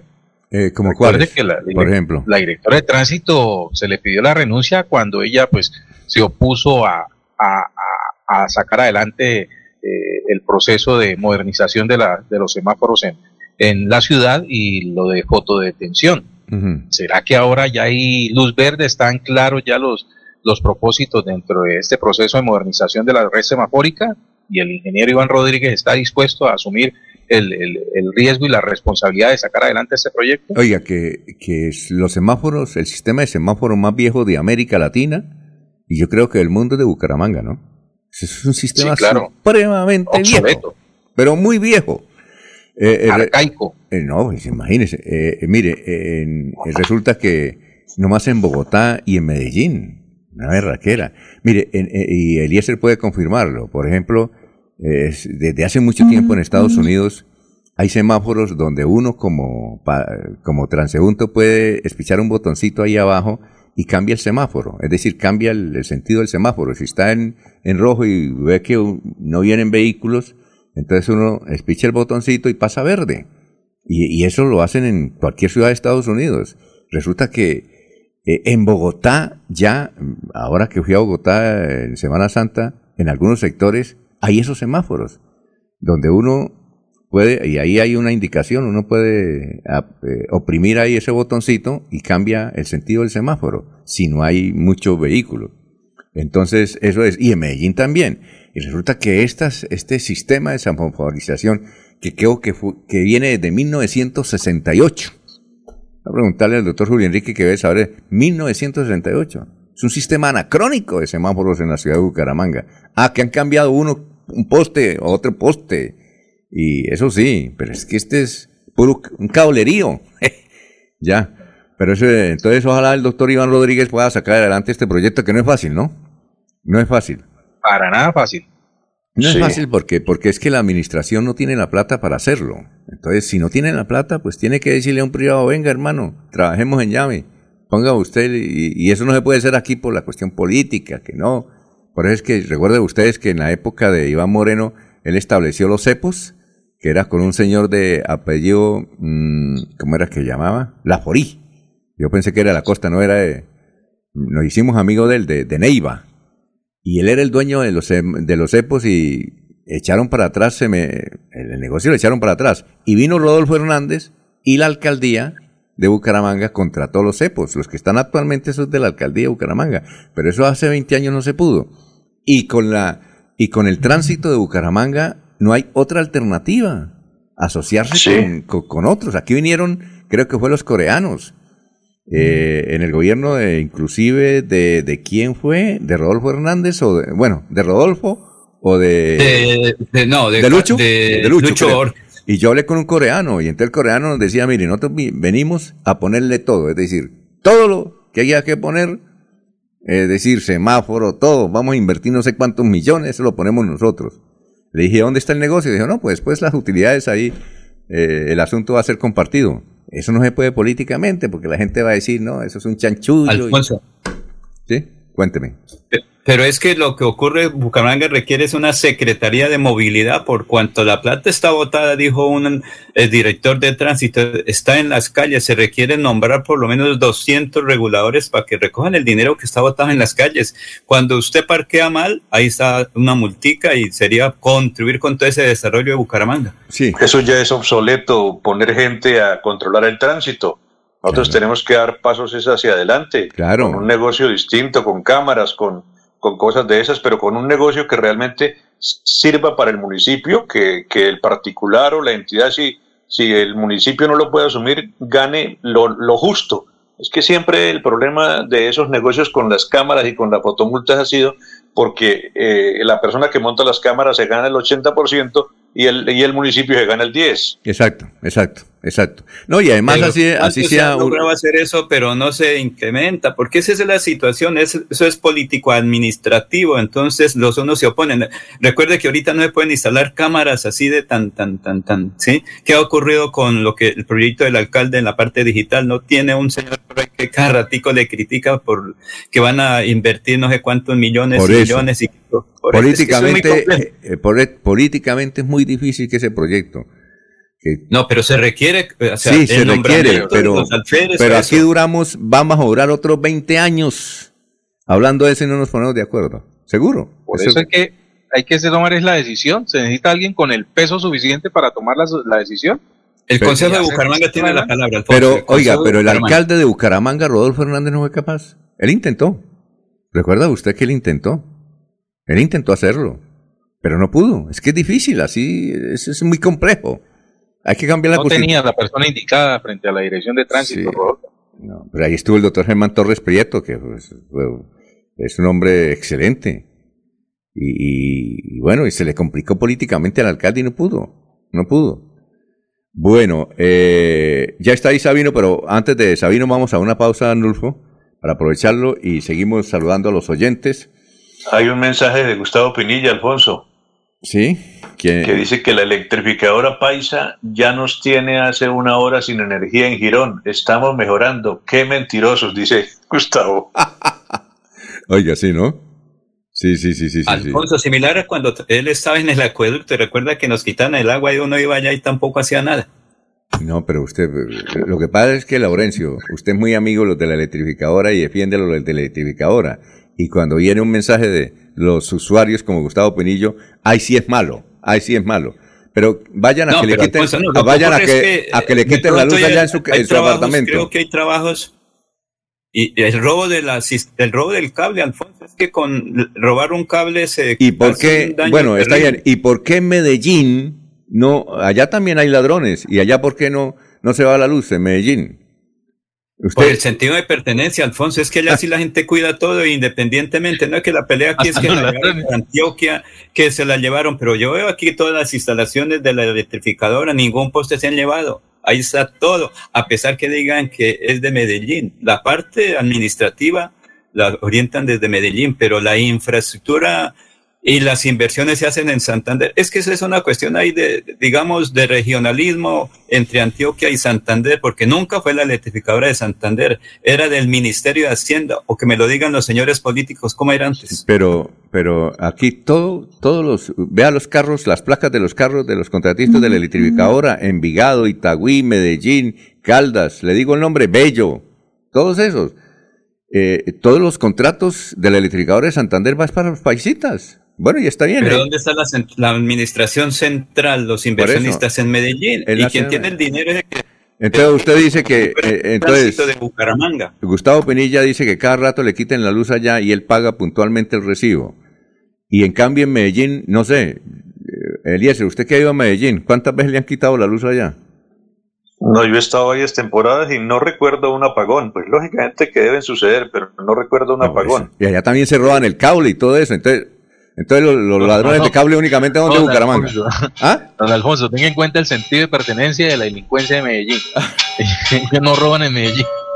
Bueno, mientras ustedes se van, eh, algunos se van para misa, vamos a unos comerciales, que es que ya está Sabino ahí.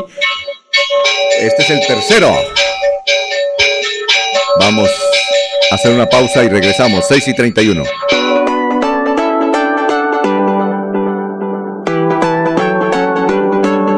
Melodía, Radio Sin Fronteras. Escúchenos en cualquier lugar del mundo. Melodíaenlínea.com es nuestra página web. Melodíaenlínea.com, señal para todo el mundo. Señal para todo el mundo. Radio sin límites, Radio sin fronteras. Radio Melodía, la que manda en sintonía.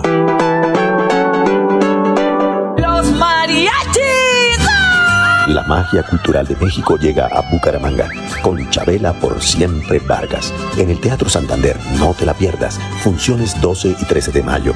Canto, danza, teatro y mariachi en vivo. Entradas en tuboleta.com. Bucaramanga, 400 años. Con el apoyo de Caja San.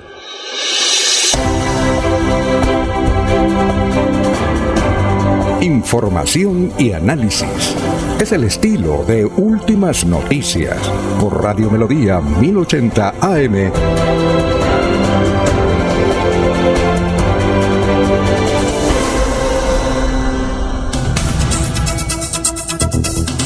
Ya son las 6 de la mañana, 32 minutos. Oyentes, Petizo. Petizo dice, soy vigilante de Lebrija y los escucho todos los días. Eh, José Jesús Galeano Herreño. Buen día, cordial saludo. Hoy Bolívar, que municipio excelente Bolívar, está cumpliendo 178 años de fundado. Gracias. De Bolívar es el, el general Palomino. De Bolívar es Fernando Vargas Mendoza. Ah, un saludo. Bien, don Jorge Abel Flores, es de Bolívar. Bueno, eh, Gustavo Penilla dice, para que don Laurencio sepa, de Medellín y Antioquia han surgido las peores plagas de delincuencia del país. Eso es sentido de pertenencia. bueno, eh, ¿cómo está? Sabino, director de melodíaenlínea.com. Muy buenos días. ¿Y cuáles son las tendencias de hoy? Alfonso, muy buenos días y saludo a todos nuestros oyentes y nuestros seguidores en las diferentes redes sociales de Melodía. Bueno, hoy el tema y también con obviamente impacto nacional tiene que ver con el Tarra. La gente está hablando de el Tarra. Precisamente hoy a las 8 de la mañana ya las llamadas fuerzas la ciudadanía también ya eh, harta de la situación de conflictos y de guerras y en este caso, con la situación de los niños de por medio, tienen una actividad hoy, que eso es bueno que la gente se manifieste, salga a las calles, obviamente hay que ser valiente para ello, porque los violentos, todo el que arremete contra ellos, pues tiene sus consecuencias, pero allá la gente está decidida, hoy precisamente a las 8 de la mañana, tienen convocada allí la ciudadanía, entonces una jornada de movilización precisamente rechazando todos estos actos violentos. El tema es el Tarra. Y, pero más que del Tarra, reitero, de por medio está la situación de los niños en medio de las balas. También está el tema candente, ustedes ya lo tocaron, y la gente está opinando, ¿Fajardo o Rodolfo? Están haciéndose esa pregunta y cada quien eh, da su punto de vista. Y el tercer punto también que se sigue eh, opinando es sobre la movilización de ayer con el tema paro, pero reitero, era más movilización, que ahí está en melodía en línea.com y en las diferentes redes sociales, el cubrimiento general que se hizo, por lo menos acá en Bucaramanga, en Santander, se realizó de manera pacífica, como siempre, algunos hechos aislados allí al finalizar frente a el caballo de Bolívar y en este y cerca a la UIS, pero bueno, por fortuna, según eh, los testimonios con quienes pude hablar y quienes están pendientes del tema de cómo avanzan estas jornadas, fue positivo. La marcha se realizó de manera pacífica. Bien, oiga, eh, Sabino, en eh, lo de anoche, ¿qué pasó? ¿Al fin hubo estragos o no? Porque las escaramuzas fueron como a las ocho y media o nueve de la noche, para el lado de la universidad. Exactamente, pero lo que siempre pasa, ¿no? Lo que siempre sucede, ya todo termina y queda por ahí algún grupo pequeño que no llega a con las autoridades y tal vez, me que la ciudadanía, yo no en ese momento, pero me imagino uno ya sabe más o menos la forma en que se trabaja, las autoridades empezaron a decir, bueno, ya es hora de que se ocupen, de que vayan saliendo a través de los intermediarios que tienen, de los facilitadores, en fin. Pero tal vez algunos son reacios y se mantienen y quieren de todas maneras también provocar a la autoridad, entonces ahí se generan algunos choques que no tienen justificación y que empañan además todo el trabajo que realizan otras personas y se pronuncian de manera pacífica y eso está bien, pero ya esas personas que se quedan allí provocando, pues ya no tiene sentido y la autoridad en este caso tiene que actuar. Precisamente el, el gobernador incluso ya había sacado un trino eh, diciendo pues eh, eh, lo que se había logrado, efectivamente gracias al acompañamiento de la fuerza pública, del acuerdo interinstitucional que había para acompañar la jornada de movilización, todo transcurrió en completa calma, eso fue tipo ocho y media que trinó el gobernador y como a las nueve casi pasó esto último pues allí eh, de manera aislada eh, cerca al, al caballo de Bolívar. Pero lo importante es que en términos generales todo estuvo tranquilo. Estuve escuchando algunos reportes de taxistas a través de las redes sociales, eh, tipo siete y media de la noche, y decían esto parece un domingo, en diferentes sitios que estaban. La ciudad estaba completamente calmada, silenciosa eh, y sola, tipo siete y media, ocho de la noche, solamente el hecho aislado allí al otro lado. Y entonces, eh, lo importante fue que todo transcurrió de manera pacífica. Bueno, eh, Sabino, muchas gracias, muy amable, ¿no? Muy gentil. Y reiterar la invitación a todos que nos sigan a través de las redes sociales, darle clic a nuestra información y entre todo, pues me gusta y seguirnos. En Twitter estamos en arroba melodía en línea, en Instagram melodía bucaramanga, en la web melodíaenlínea.com, en Facebook arroba melodía en línea. Así nos consiguen en las diferentes redes sociales. Y los invitamos que a través de la aplicación escuchen toda la programación en vivo. La aplicación entonces ya está eh, al servicio de todos los usuarios, la consiguen como Radio Melodía. Me informaba ayer Sergio que ya se logró sacar eh, la otra Radio Melodía que Ah, ya. estaba allí en la Store, en App Store o en la tienda, Sí. que ya se logró excluir, entonces eso es importante para evitar confusión. Ah, muy bien. Muchas gracias. A ustedes, Sabino, éxitos. Muy amable. Bueno, Adiós, nos veremos Sergio. hoy al mediodía por allá con los palmeros. Lo invito a almorzar al campestre, yo, Sabino. Qué detallazo. Bueno. Sabía que iba a llegar ese día. Muy bien. Son las seis de la mañana. Buen día para todos. Adiós, 6 y 38. Nos escriben los oyentes.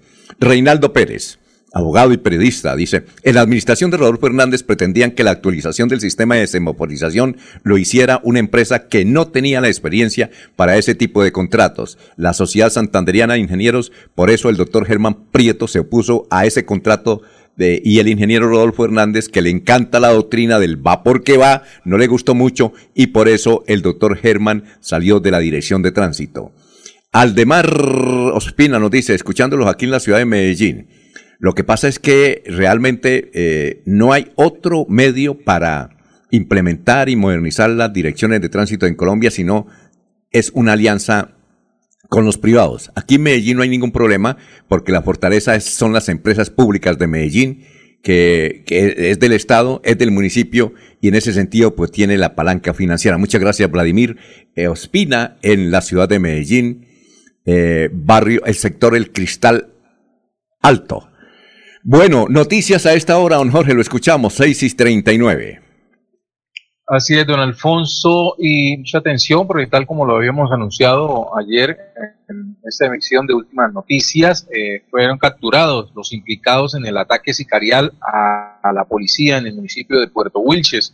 De acuerdo a la versión entregada por el comando de la policía del Magdalena Medio, eh, se pudo dar con el paradero de dos personas implicadas en el ataque sicarial a la patrulla de la institución en el lugar denominado kilómetro 3 en Puerto Wilches. La captura de los delincuentes se originó en la vereda Las Purmutas, hacia el sector norte del casco urbano de Puerto Wilches, donde ingresaron los implicados eh, y que por sus heridas en varias partes del cuerpo con arma de fuego, pues despertaron sospecha de la comunidad. El coronel Alexander Sánchez, comandante de la policía del Magdalena Medio, dijo que se investiga la situación ya que el sujeto que murió en el ataque sicarial era familiar de uno de los delincuentes. Los sujetos se habían internado en la zona boscosa, ubican a dos personas con heridas en glúteo y otro con una herida en una mano.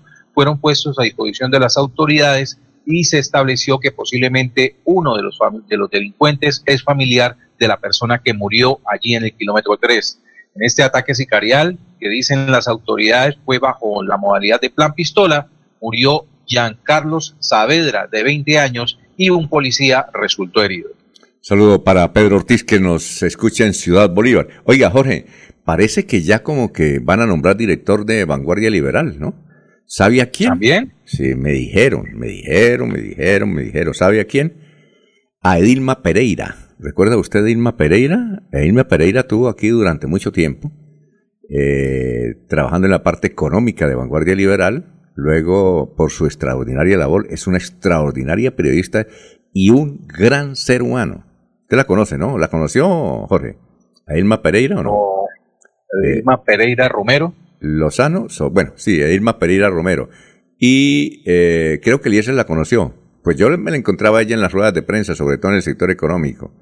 Luego ella, como le fue muy bien acá, eh, el tiempo se la llevó, trabajó en el tiempo, trabajó en portafolio, trabajó en la revista Semana, trabajó en Dinero, me dicen que ya está pensionada, eh, y, pero es una extraordinaria periodista, la quieren mucho en Vanguardia, dejó buenos recuerdos, eh, y entonces ella entra dentro de los candidatos. Ayer alguien me dijo que la habían nombrado, pero yo averigüé y me dijeron no, está entre los candidatos. No sé si Eliezer la conoce, Edilma Pereira. ¿Eliezer? Ah, bueno. El Laurencio sí, ¿no? Laurencio sí la conoce, ¿no? Claro. ¿Laurencio? Alfonso, Sí, yo ta- creo, yo también- que fue yo también la conozco. creo que fue compañera en la Universidad Autónoma de Bucaramanga, me parece. Eh, Es que ya ni me acuerdo. Ah, bueno, Eliezer sí la conoce, ¿no? Sí, señor, sí, señor. Tengo referencias de Dilma. Ella es una, sí. en, en el sector económico muy buena. Me dicen que va a ser ella. Ella es una extraordinaria periodista, ha hecho una cantidad de, de- de- de especializaciones en la parte económica. Ella fue docente de la Universidad de Bucaramanga y aquí cumplió una labor muy importante en el sector um, económico de Santander, particularmente en el sector cooperativo. Yo recuerdo que cuando asistíamos a las ruedas de prensa era la que manejaba casi que las ruedas de prensa porque el conocimiento en la parte económica de Dilma Pereira es extraordinario. Ojalá que llegue a la dirección de Vanguardia Liberal. Y sobre todo, excelente persona, porque también está de candidatos ahí eh, el doctor Miguel Ángel Pedraza, que es columnista. eh, está Javier Flores Ochoa, un joven periodista también. Eh, a ver, ¿quién más? Creo que esos dos. Ah, y Juan Carlos Gutiérrez, que hace parte también de los principales en Vanguardia Liberal. Muy bien, noticias, eh, don Eliezer, lo escuchamos, 6 y 43. Sí, primero hay un ciudadano de nombre Antonio Ortiz que me dice, pregúntele a Jorge en qué le habrá ido bien al director de tránsito, porque la ciudad es un caos, me dice el señor Ortiz. Bueno, voto obligatorio es la petición de gobernadores al próximo presidente y al Congreso de la República, Alfonso. Mm, sí, La claro. Federación Nacional de Departamentos FND presentó un pliego de solicitudes para garantizar el desarrollo de las regiones. Este 28 de abril los gobernadores del país emitieron una serie de peticiones para el próximo primer mandatario que llegue a la Casa de Nariño y al nuevo Congreso de la República. Los funcionarios se reunieron desde la Federación Nacional de Departamentos y presentaron un documento con las solicitudes en las que se destaca la implementación del voto obligatorio en las regiones como una medida para combatir la corrupción. Es importante señalar que el pasado 13 de marzo el país escogió el órgano legislativo que se posesionará el 20 de julio, mientras que el próximo 29 de mayo, todos lo sabemos, los colombianos asistirán a las urnas para votar por el próximo presidente, quien se posesionará el 7 de agosto. Con ese panorama, los gobernadores emitieron un documento llamado Las regiones proponen, así se llama el documento, consta de 134 páginas. Allí se recopilan las propuestas de todos los departamentos con el propósito de establecer y definir una hoja de ruta de reformas y modificaciones necesarias para garantizar el desarrollo de las regiones del país en los próximos cuatro años.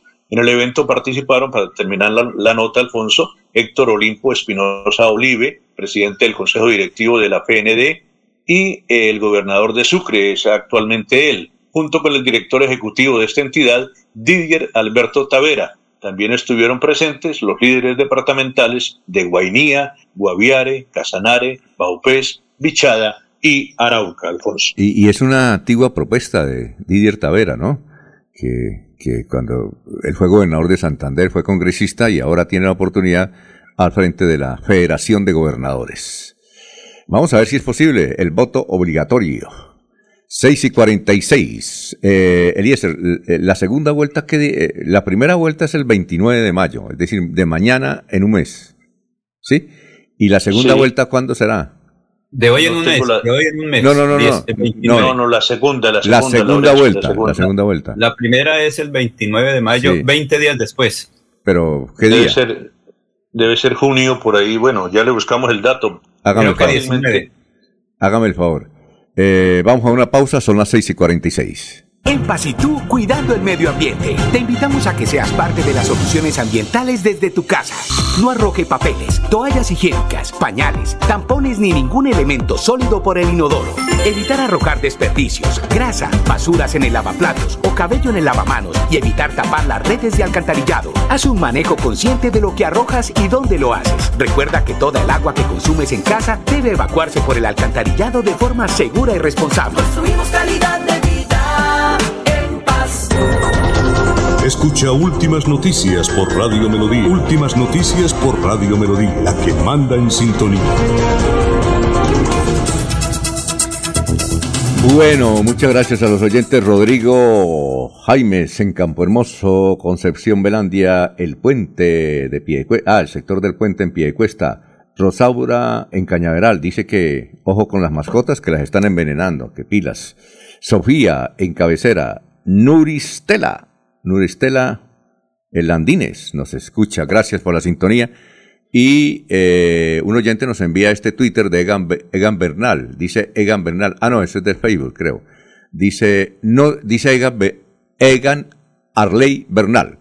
Dice, no soy economista, pero mi sentido común me dice que el regalar plata no va a poder durar mucho tiempo y terminar en algo bueno. Creo que la solución está en generar empleo digno y pensar a futuro, porque esto no se va a arreglar en cuatro años. Esto lo dice porque Gustavo Petro ha anunciado una serie de subsidios, sobre todo para la gente mayor. A ver, don Laurencio, lo escucho. Lo escuchamos, pues. Y ojo, ojo, el municipio de Websa, es que allí tan importante esta institución porque han pasado varios eh, gobernadores. 60 años del Colegio Domingo Sabio de Websa, Adriana Acuña Zárate, su rectora, porque si ustedes recuerdan, ahí estudió Líder Alberto Tavera, no sé si el doctor Álvaro Beltrán Pinzón, el cine, el que orienta el eh, la parte de, de, de qué, del cine económico. Pero escuchemos a la rectora de Websa, ¿qué dice? Ella nació en 1962 de una iniciativa de algunas personas de- del municipio, entre ellos pues el, el, el profesor Efraín Herrera, que fue rector durante 25 años de- del mismo, desde su fundación. También pues mm, don Adán Cárdenas, don Arcadio Díaz, Así que los chicos pues terminaban mm, la primaria en, en el municipio y no tenían cómo la mayoría pues seguir, pues porque algunas familias más acomodaditas pues los enviaban a, Bogotá o los enviaban a Vélez o los enviaban a las niñas a las normales de Guadalupe, de, de Puente Nacional, son más de mil, mil ochocientos estudiantes graduados de, de grado 11, además de otro, otro tanto que al comienzo era solo noveno, contamos con muchos profesionales, sacerdotes, abogados, eh, médicos, cineastas, muchos docentes también dentro de los Hasta es- gobernadores pasaron por la institución educativa. tenemos de todas maneras el, el exgobernador Didier Tavera estuvo en el colegio, no es egresado, pero es hasta grado séptimo, octavo, que ya por un traslado de, de la familia de él para la ciudad de Bucaramanga, pues él se graduó en, en Bucaramanga, pero también estuvo en nuestras aulas. Pues. Y también una tía del señor actual gobernador fue docente ahí en el colegio. La profe Elia Hurtado de Roncancia, y ella es hermana de la madre del señor gobernador. El profe fue docente durante toda su vida laboral acá. Ella era del, área de, química. Entonces estamos de, celebración el jueves 5 de mayo, viernes 6 y sábado 7. Listo, Laurencio, le agradezco muchísimo entonces la oportunidad que me da para poder contar un poco de la historia de nuestro colegio y el papel que ha jugado en, el municipio y en el departamento. Entonces lo esperamos los días que usted se quiera unir a nuestra celebración. Muy bien, son las 6 de la mañana, 51 minutos. Eh, Gustavo Pinilla Gómez dice, Edilma Pereira hizo las prácticas y luego laboró en Vanguardia Liberal en la época en que yo estuve de jefe de redacción, excelente periodista económica y un gran ser humano. Eh, Marta Suárez, buenos días, buen proyecto, el voto obligatorio, así gran número de ciudadanos votaran en blanco y cumplieran con la norma. Será la única manera de acabar con la corruptela. Eh, Pedro Andrés Almeida, Rodolfo Hernández, mi presidente, Gustavo Pinilla Gómez. ¿Ustedes recuerdan quién era el papá de Didier Tavera? A ver. Y también. Sí, Ernesto Tavera, Sí, Ernesto Tavera de Websa. Sí, Sí, señor.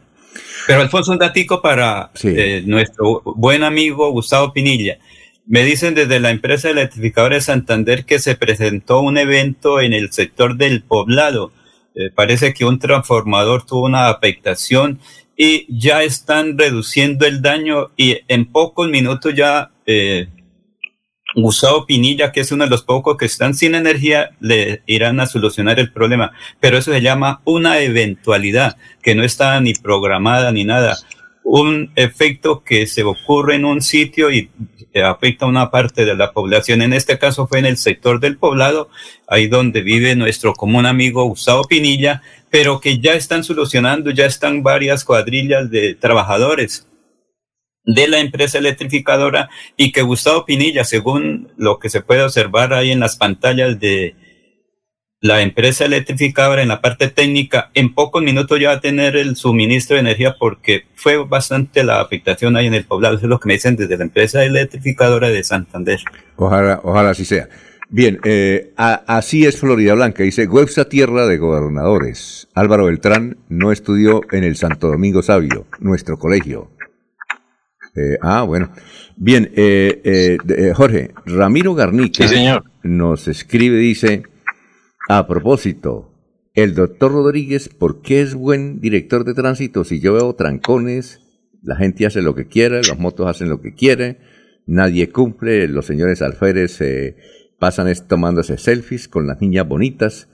Ah, sobre el particular quiero responderle a, a Ramiro, lo que sí sabemos es que el doctor Iván Rodríguez lo estiman mucho los funcionarios del tránsito, eh, lo quieren demasiado. Ahora, eh, su labor, pues desde luego, eh, en Bucaramanga eh, está para que ciudadanos como usted, don Ramiro, las comenten y también como don Alonso Ortiz. Eh, ¿Alguna respuesta, don Jorge, que nos... Yo, yo le doy esa respuesta, que eh, lo que sí sé, por lo que hemos hablado con algunos funcionarios de tránsito y empleados rasos de tránsito, es que estiman mucho a Iván Rodríguez. Por ahí se empieza bien, ¿no? ¿Usted qué opina, don Jorge? Sí, no, don Alfonso, me, me acojo a sus palabras con respecto a la descripción de, de lo que es como persona el ingeniero Iván Rodríguez y lo que le ha tocado en ese encargo de seis meses frente a la Dirección de Tránsito de Bucaramanga. Además, porque no solamente se encargó de la dirección, él no abandonó su responsabilidad como su, director técnico de la misma entidad. Estuvo durante esos seis meses al frente de, la responsabilidad de las, de los dos cargos. ¿sí? Y como usted lo dice, pues goza de mucho aprecio y respeto por parte de todos los funcionarios de la Dirección de Tránsito de Bucaramanga. Eh, eh, tanto, tanto es eh, la dedicación de Iván Rodríguez a su trabajo que eh, el año anterior renunció a ser eh, director técnico, subdirector técnico de la Dirección de Tránsito y meses después lo volvieron a llamar para ocupar la misma responsabilidad porque es difícil, es difícil. eh, eh, los cargos de, ese tipo de cargos dentro de la Dirección de Tránsito eh, tienen muchas presiones, eh, demandan una logística, una dedicación permanente y hay que estar armado de paciencia y, de cabeza fría para poder ejecutarlas. Y en ese, en ese sentido, Iván Rodríguez ha hecho una muy buena labor. Creo que ponerlo ya en propiedad como director de tránsito de Bucaramanga es un premio a esa dedicación y a esos valores por los cuales se le distingue. Ya la parte de gestión es algo que hay que entrar a, a evaluar desde otra óptica, ¿sí? que no es precisamente la que en este momento estamos tratando en, en últimas noticias. Muy bien.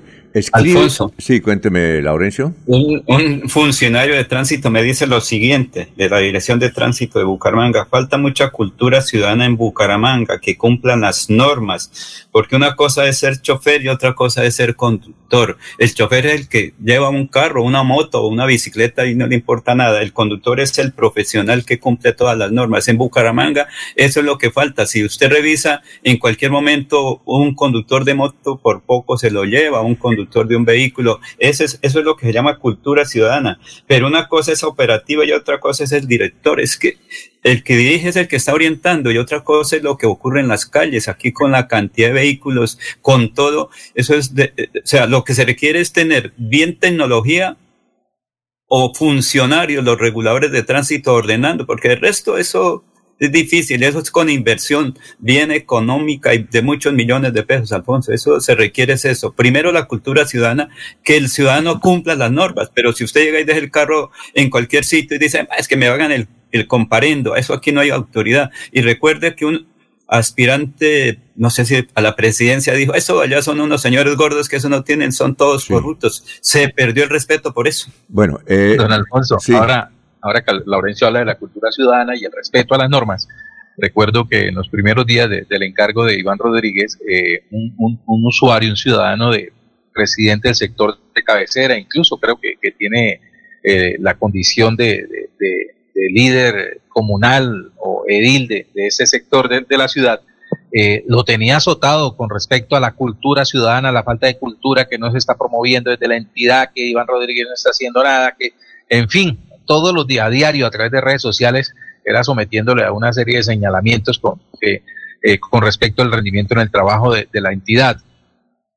Se pudo averiguar que el señor tenía una deuda de 4 millones de pesos con sanciones de tránsito, ¿sí?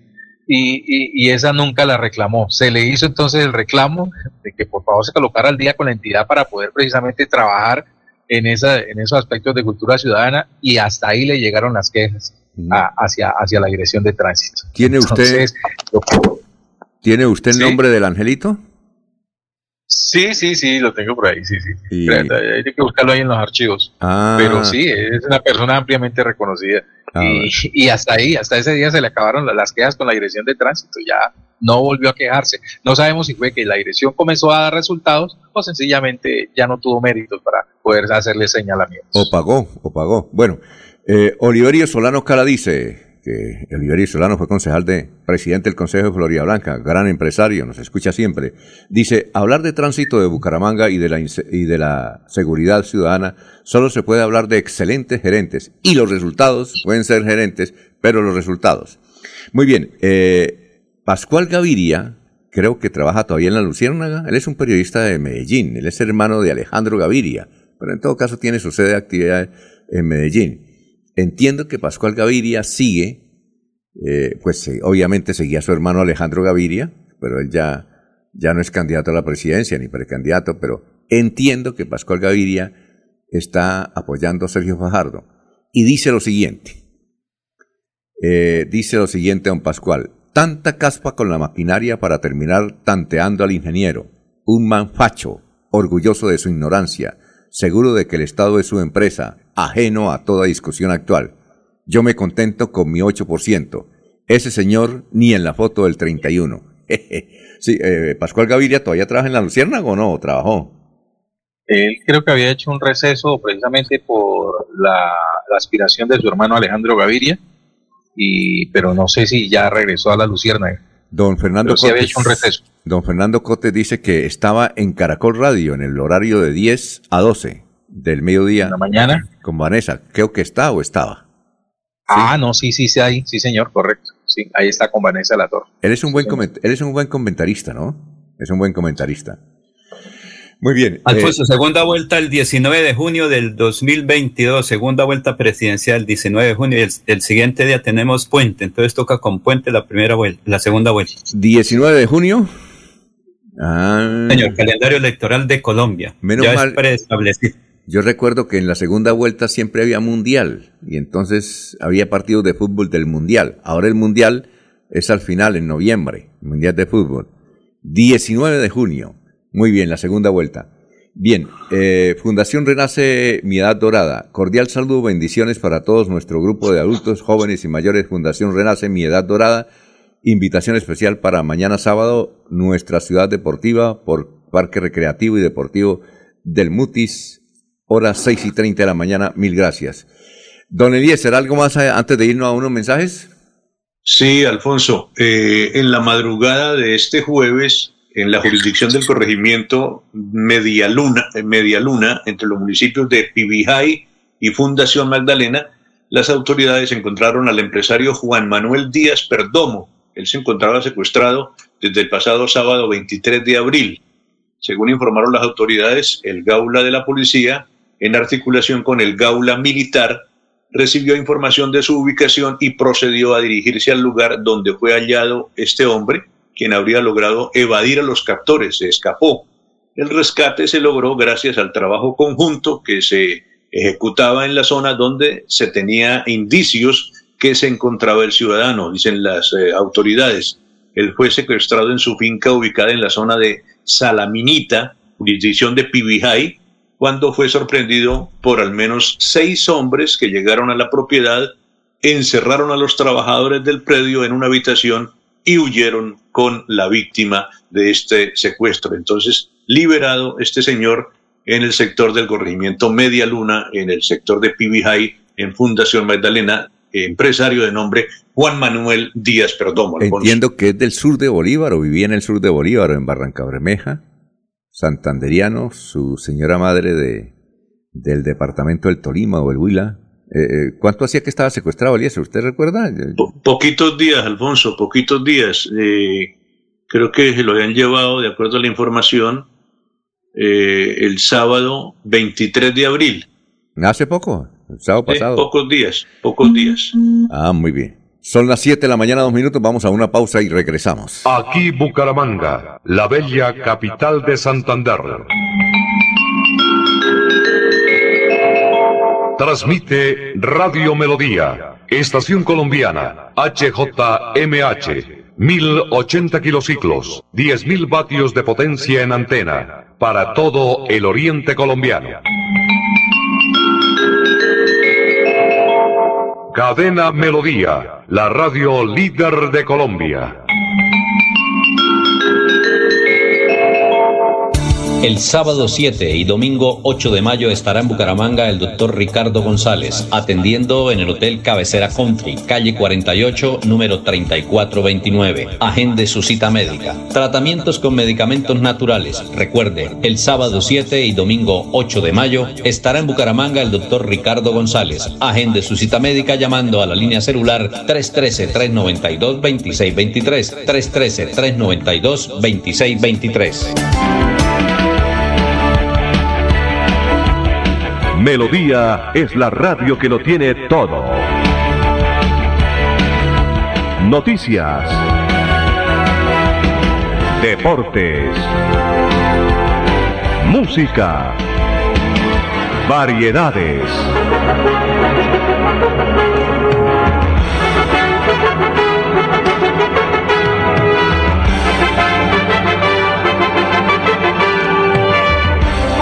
Melodía La Grande.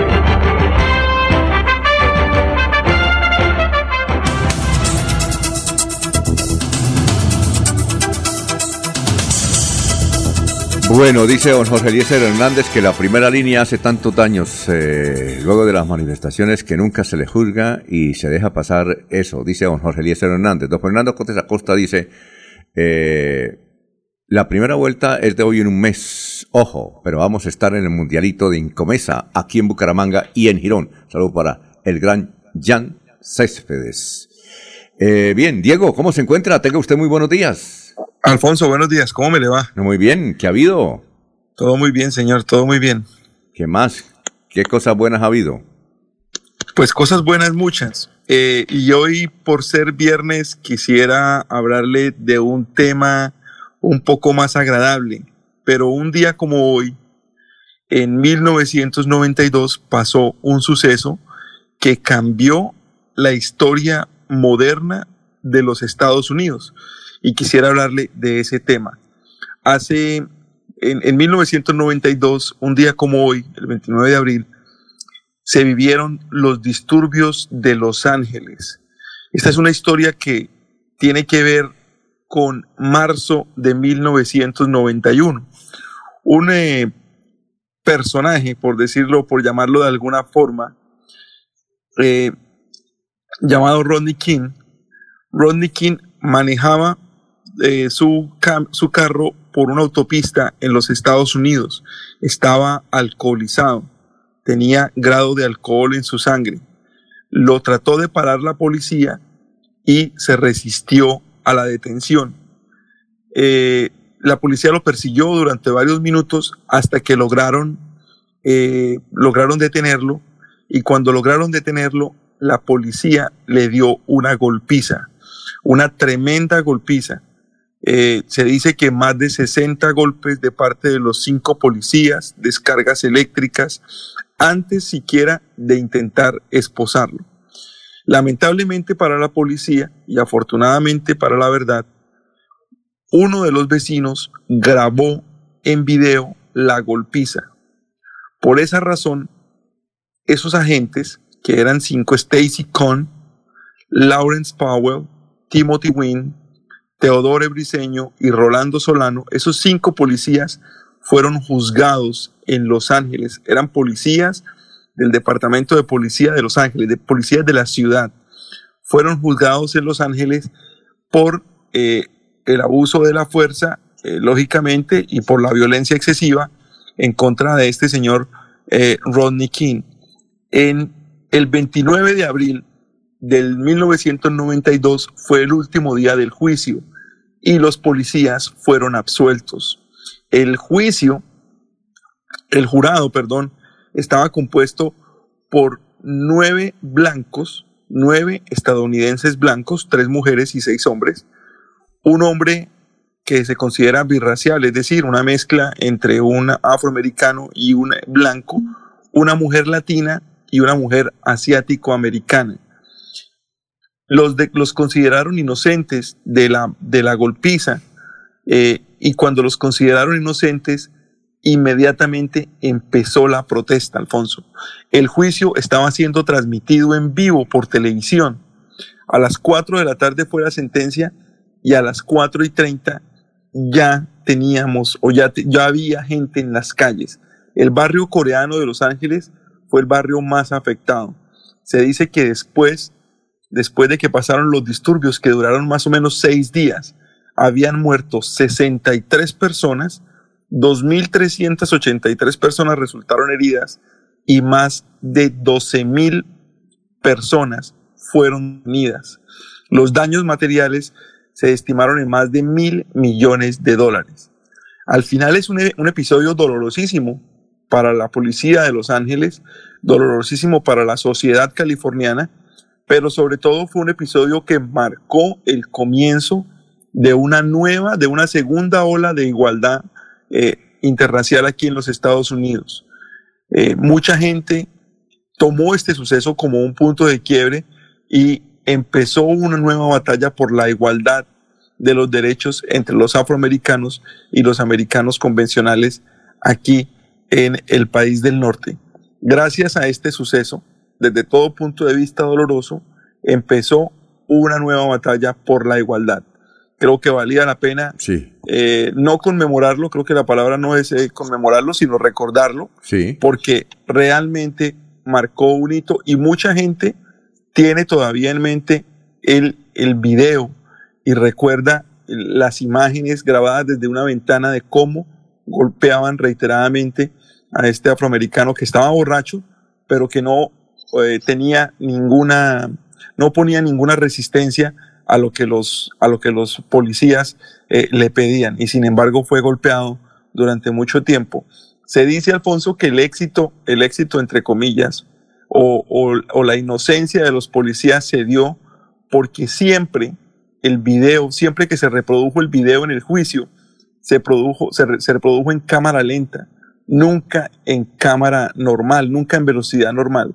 Y la cámara lenta hacía que los golpes no se vieran tan eh, drásticos como realmente fueron.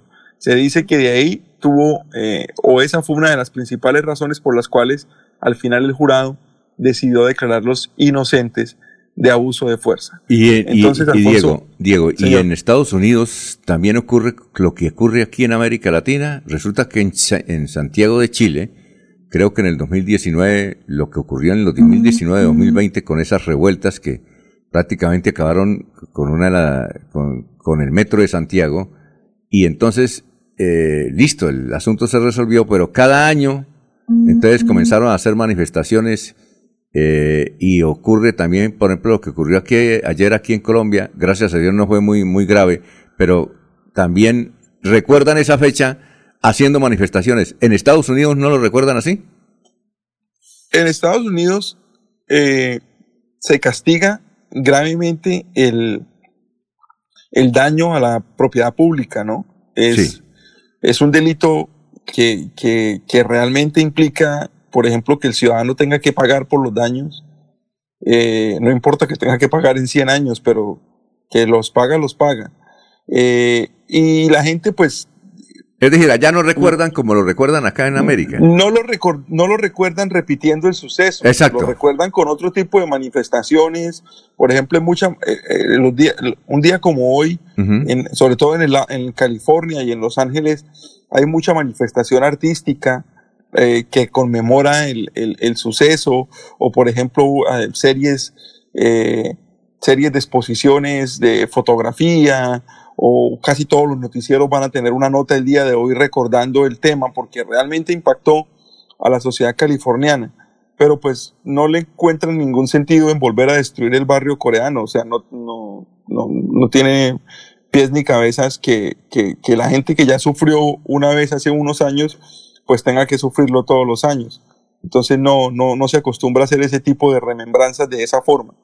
Eh, sí, lógicamente, como fue un hecho que significó tanto para, para, para la ley en los Estados Unidos, pues seguramente va a ser recordado eh, constantemente el día de hoy. Ah, bueno, muchas gracias, eh, Diego. Muy gentil, ¿no? Bueno, Alfonso, que estén muy bien, que tengan un buen, buen, fin de semana y nos vemos el lunes. Eh, nos vemos el lunes, son. eh, gracias. Bien, vamos con los oyentes. eh, Adriana Mantilla en Villarrosa, el norte de Bucaramanga. Jesús Mario Palomino en Bolívar. Estamos de cumpleaños. Aquí en el municipio de Bolívar es el segundo paraíso del mundo. Frutería La Ideal de Barranca Bermeja. Y Eliezer, don Victo- Victoria nos mm, pregunta que qué es la celebración que hay en, en Suaita. ¿Hay celebración en Suaita o no? Dice, ¿qué están, No, ce- Alfonso. ¿qué están celebrando en Suaita? ¿No? No, no, no, queríamos hablar con él por el Ah, tema ya. turístico, por, eh, por muchas otras cosas que suceden en, en esa tierra que es muy bonita de la provincia comunera y pues el invitado del turno era el alcalde de Suaita, Alfonso. Muy bien. Eh, Oiga, Alfonso, Sí, cuénteme. hay, hay una nueva encuesta, yo creo que Jorge quiere hablar sobre el tema, aquí también Ah, tengo listo. el dato, Jorge. A ver, Jorge, lo escuchamos. No sé, ¿quieren, quieren, quieren el análisis desde mi óptica o la, No, la- o la no, del no. análisis de los aplausos? No, la encuesta No, de quién el es. dato, el dato, el dato de la encuesta. ¿De, de qué empresa es? Yo para, para a conocer en la encuesta de Inbamer eh, para Caracol y El Espectador y los resultados que está presentando son los siguientes, aunque no revelan ficha técnica, don Alfonso, sí, es el primer dato, eh, eh, es la primera anomalía que se ve en la publicación, eh, la estoy tomando de la cuenta de Twitter de la periodista Darcy Quinn y entrega los siguientes resultados a la pregunta que si fueran hoy las elecciones para elegir presidente de la República, ¿por quién votaría? El número de encuestados, que no lo tenemos, dice el 43,6% eh, votaría por Petro, por Gustavo Petro. El segundo lugar, con el 26,7%, Federico Gutiérrez. El tercer lugar eh, está para Rodolfo Hernández con 13,9%. Y en un 6,5% el candidato Sergio Fajardo. En la gráfica de resultados se ve un decrecimiento, o un decrecimiento de casi el 10% para Gustavo Petro, quien en la medición anterior de la misma encuesta de Inbamer registraba 44,6%, en esta baja 43,6%. Federico Gutiérrez tiene una elevación altísima, o sea, casi que desproporcionada, porque sube del 8,7% al 26,7%. Rodolfo Hernández sí se mantiene en, el, en ese tercer lugar con, un 13,1% en la última medición a 13,9%. 13,9% y el que sí ha perdido, el que se desinfla de manera vertiginosa es Sergio Fajardo, quien pasó en la última medición del 15% al 6,5%. Muchas gracias. Vamos a Barranca Bermeja, que ya está en el distrito de Barranca Bermeja, don Soel Caballero. Son las 7 de la mañana, 16 minutos. Soel Caballero está en Últimas Noticias de Radio Melodía 1080 AM. Buenos días, Alfonso, para usted, para los compañeros, igualmente para todos los oyentes. El secretario distrital de Salud, Luis Fernando Castro, anunció que los barranqueños continuarán usando el tapabocas en espacios cerrados, luego que el gobierno nacional diera a conocer que se elimina el uso obligatorio de tapabocas a partir del primero de mayo en los municipios que alcancen una cobertura de vacunación del 70% en segunda dosis y el 40% de dosis de refuerzo. El secretario de Salud anunció que Barranca Bermeja no cumple con este último requerimiento, pues avanza solamente en un 31%. Por otra parte, el Ministerio de Salud y la Protección Social dio a conocer que este jueves 28 de abril no se reportaron personas fallecidas a causa del COVID-19 en Barranca Bermeja. Se notificó que una persona logró sanar satisfactoriamente de la enfermedad. Finalmente, se registró un caso positivo para COVID-19. Las estadísticas actualizadas del COVID en Barranca Bermeja están de la siguiente manera. Casos confirmados, 34.576 personas totalmente recuperadas, 33.507. Un total de 36 personas recuperándose en casa bajo vigilancia médica, 11 ciudadanos hospitalizados, dos pacientes en unidad cuidados intensivos UCI, 1.023 personas fallecidas, casos activos en Barranca Bermeja 46. Noticias con las que amanece el distrito. Continúen compañeros en estudios en últimas noticias de Melodía 1080 AM. En Paz y tú, cuidando el medio ambiente. Te invitamos a que seas parte de las soluciones ambientales desde tu casa. No arroje papeles, toallas higiénicas, pañales, tampones ni ningún elemento sólido por el inodoro. Evitar arrojar desperdicios, grasa, basuras en el lavaplatos o cabello en el lavamanos y evitar tapar las redes de alcantarillado. Haz un manejo consciente de lo que arrojas y dónde lo haces. Recuerda que toda el agua que consumes en casa debe evacuarse por el alcantarillado de forma segura y responsable. Construimos calidad de vida en paz. Enrique Ordóñez Montañés está en Últimas Noticias de Radio Melodía, 1080 AM. Eh, ya vamos con el profesor Enrique Ordóñez, pero Jorge, eh, usted dijo que Petro había bajado el 10%, tal vez es el 1%. No, señor. No. En la medición, Sí. en la, en la medición de, de febrero de 2022 de la misma Inbamer pasa del, ah, perdón, sí, del 40, 10 puntos, que es lo que re- No, perdón, 10. No, 10 no, 1. 44,6% a 43,6%. Sí, No. un punto, sí, señor. Eh, Es un punto, no 10, exactamente. Ah, bueno. Aclarado el tema. Eh, para el profesor Enrique Ordóñez, eh, Julio... Ah, bueno. ¿Cómo? Listo. No, el, el dato del voto en blanco, que me lo piden por acá en interno, Sí. el voto en blanco pasa en la última medición del 1,9% al 5,7%. Aumenta el voto en blanco, bien.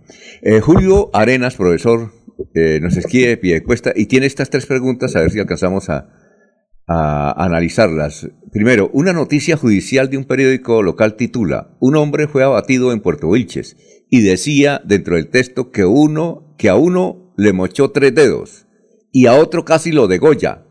¿Es correcto? Eh, pregunta Julio Arenas. ¿Degolla, profesor? ¿Decir degolla? Muy buenos días, Alfonso y oyentes de Últimas Noticias. Señor Arenas, gracias por su interés en las informaciones del noticiero y con gusto le damos respuesta a sus preguntas. Mm, Primera, la de, lo de Goya es incorrecto. Es un giro violento de la conjugación del verbo degollar. El verbo degollar es un verbo irregular y se conjuga como un verbo, eh, como el verbo contar. Contar es yo cuento, tú cuentas, él cuenta. Entonces, si ese es el modelo, pues el verbo degollar no es degollo, sino yo degüello. Si yo cuento el modelo, tú cuentas, pues el verbo degollar es yo degüello, tú degüellas, él degüella. En los mataderos aquí de Bucaramanga y en todo el país, degüellan, degüellan ganado y se paga impuesto por el degüello de ganado y no por el degollo. Ese es el error. Muy bien, señor Arenas, es degollar, eh, degüello y no degolla.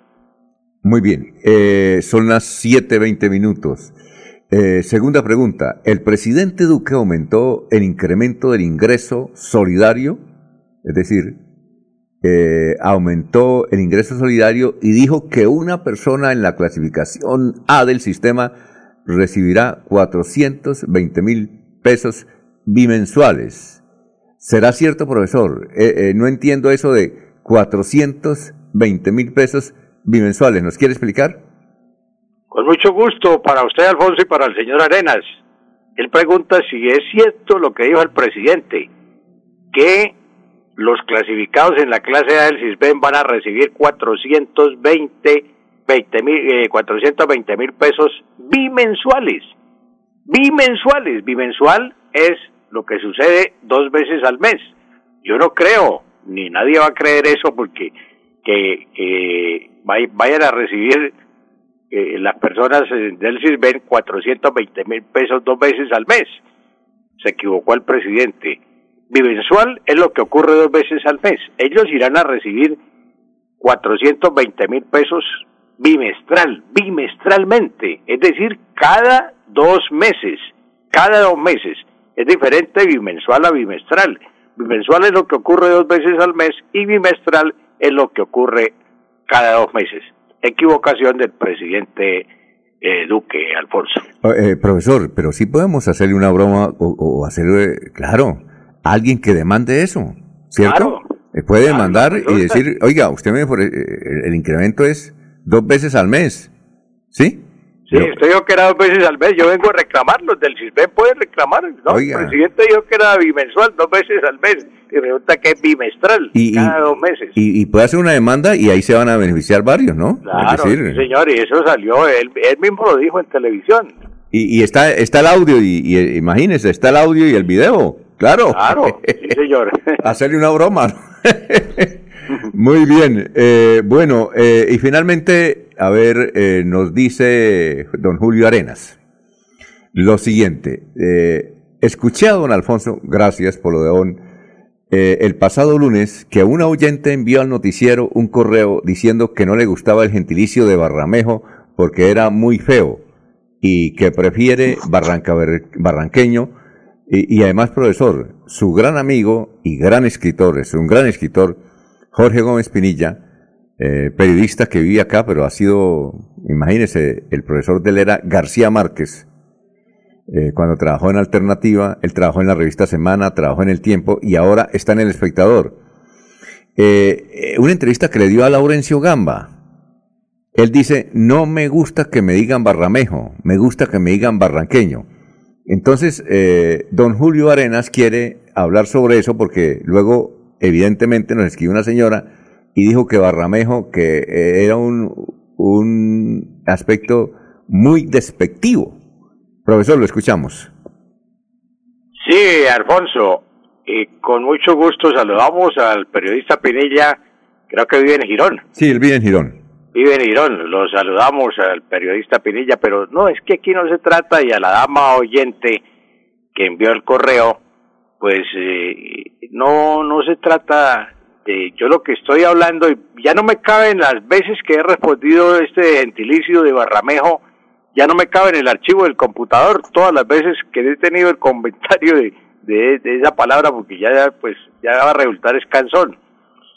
Pero a, a los oyentes les repito que pues lo que yo hago es lo que está en norma académica, lo que dice la, la Academia de la Lengua con respecto a ese a ese gentilicio de barramejo y no barranqueño. A la dama le digo que pues si a ella le parece feo, lo importante no es hablar bonito, lo importante en español no es hablar bonito, sino hablar correctamente. Eso es lo correcto decir barramejo. Y pues en ese caso, según la Academia de la Lengua, lo correcto es barramejo y no barranqueño. ¿Por qué? Porque la ciudad se llama Barranca Bermeja, no se llama Barranca. Hay barrancas en La Guajira, que allá es el futbolista Lucho Díaz. Hay Barranca de Loba en La Guajira, que su, su gentilicio creo que es Barranca Lobero. Y hay otro, apareció otro Barranca por allá en el llano. Eh, cambiar el gentilicio si no le gusta a la dama que nos envió el correo. Si no le gusta el gentilicio, pues puede cambiar, cam- puede cambiar barranqueño por, puede cambiar barramejo por barranqueño. Apreciada dama, puede hacerlo, usted puede hacerlo, así como uno se cambia el nombre de una notaría, también se puede cambiar el gentilicio. Pero como Barranca Bermeja tiene, yo creo, aproximadamente, Alfonso, unos 300 mil habitantes. Sí, como, más o menos, sí. Sí, 300. Sí, bueno, tiene 300 mil habitantes. Tiene que recoger 200 mil firmas, que recoja 200 mil firmas de personas que en su, cédula, en su cédula diga nacido en Barranca Bermeja. nacido en Barranca Bermeja, no es cualquiera en la calle, personas nacidas en Barranca Bermeja, 200 mil firmas y las lleve a una notaría, las registre, en fin, y las presente a la Academia Colombiana de la Lengua para que le cambien el gentilicio. Pero lo que pues, es que cambiar el gentilicio habría que cambiar primero el nombre de las ciudades. Y de Barranca Bermeja, mm, escriturarlo como Barranca, en lugar de Barranca Bermeja. Ah, Pues, colocarlo Barranca. Y eso es lo que pues es dispendioso y no se puede, porque Barranca ya es un distrito especial, turístico, industrial, y bio- de la biodiversi- biodiversidad. Ya no, es difícil cambiar todas la- la- la- las leyes que hay mm, con nombres instituidos y en todos los libros de geografía, de historia figura Barranca Bermeja, no Barranca. Entonces, por eso es el gentilicio de Barramejo. Ah, bueno. Si no le guste a la gente, eso es norma académica, Alfonso. Bueno, por eso muchas gracias, que pasen un buen fin de semana. Ex, nos vemos el lunes. Gracias a usted, Alfonso, y a todos los oyentes, un feliz fin de semana. La de irnos, Jorge. Don Alfonso, la de irnos, los escándalos que se dan tras cada nueva alianza que hace el candidato a la presidencia Gustavo Petro, ahora por cuenta del senador liberal Julián Bedoya Pulgarín, de quien se revela que entre su prontuario de hechos se ve el robo de una pistola cuando era alférez hasta la obtención del título de abogado de manera fraudulenta. Toda la información a través de eh, la cuenta de eh, el director de Caracol Noticias, Gustavo Gómez. Eh, la de irnos, Eliezer. Alfonso, durante la jornada de protestas ayer o de recordación de ese episodio de hace un año, el, el comandante de la policía, Jorge Luis Vargas, indicó que eh, hubo 47 capturas en total, 23 fueron de orden judicial. Un hecho para destacar es la captura de o la detención de una eh, chica norteamericana que se cubría pues con una pañoleta y cuando fue eh, requerida por la autoridad se quitó el pañuelo y les dijo a los policías que ella era estudiante y era de nacionalidad norteamericana. Eh, la de irnos, eh, Laurencio. Alfonso, la señora Paulina Pajón de Ortiz de la Ronda, población de Girón, en el sector de Girón, en el poblado, que ya hay energía en la totalidad, que fue superada la emergencia gracias al llamado que hizo un buen amigo. Bueno, eh, y finalmente, Diego, le escribe Luis Hernández, el incidente de Rodney King me tocó vivirlo en Los Ángeles, pero fue un cúmulo de malas actuaciones que se dieron por esa época, mala exacerbación de los ánimos provocados por los activistas. Posterior a ello, sucedió lo de la policía, del policía colombiano eh, Lozano en Miami, en Atlanta, con el policía Smith. Gracias, sigan en sintonía en melodía en línea.com. Últimas noticias los despierta bien informados de lunes a viernes. En todas las áreas de la información regional, un periodista de Últimas Noticias registra la información en Radio Melodía 1080 AM y en melodíaenlínea.com. Director Alfonso Pineda Chaparro.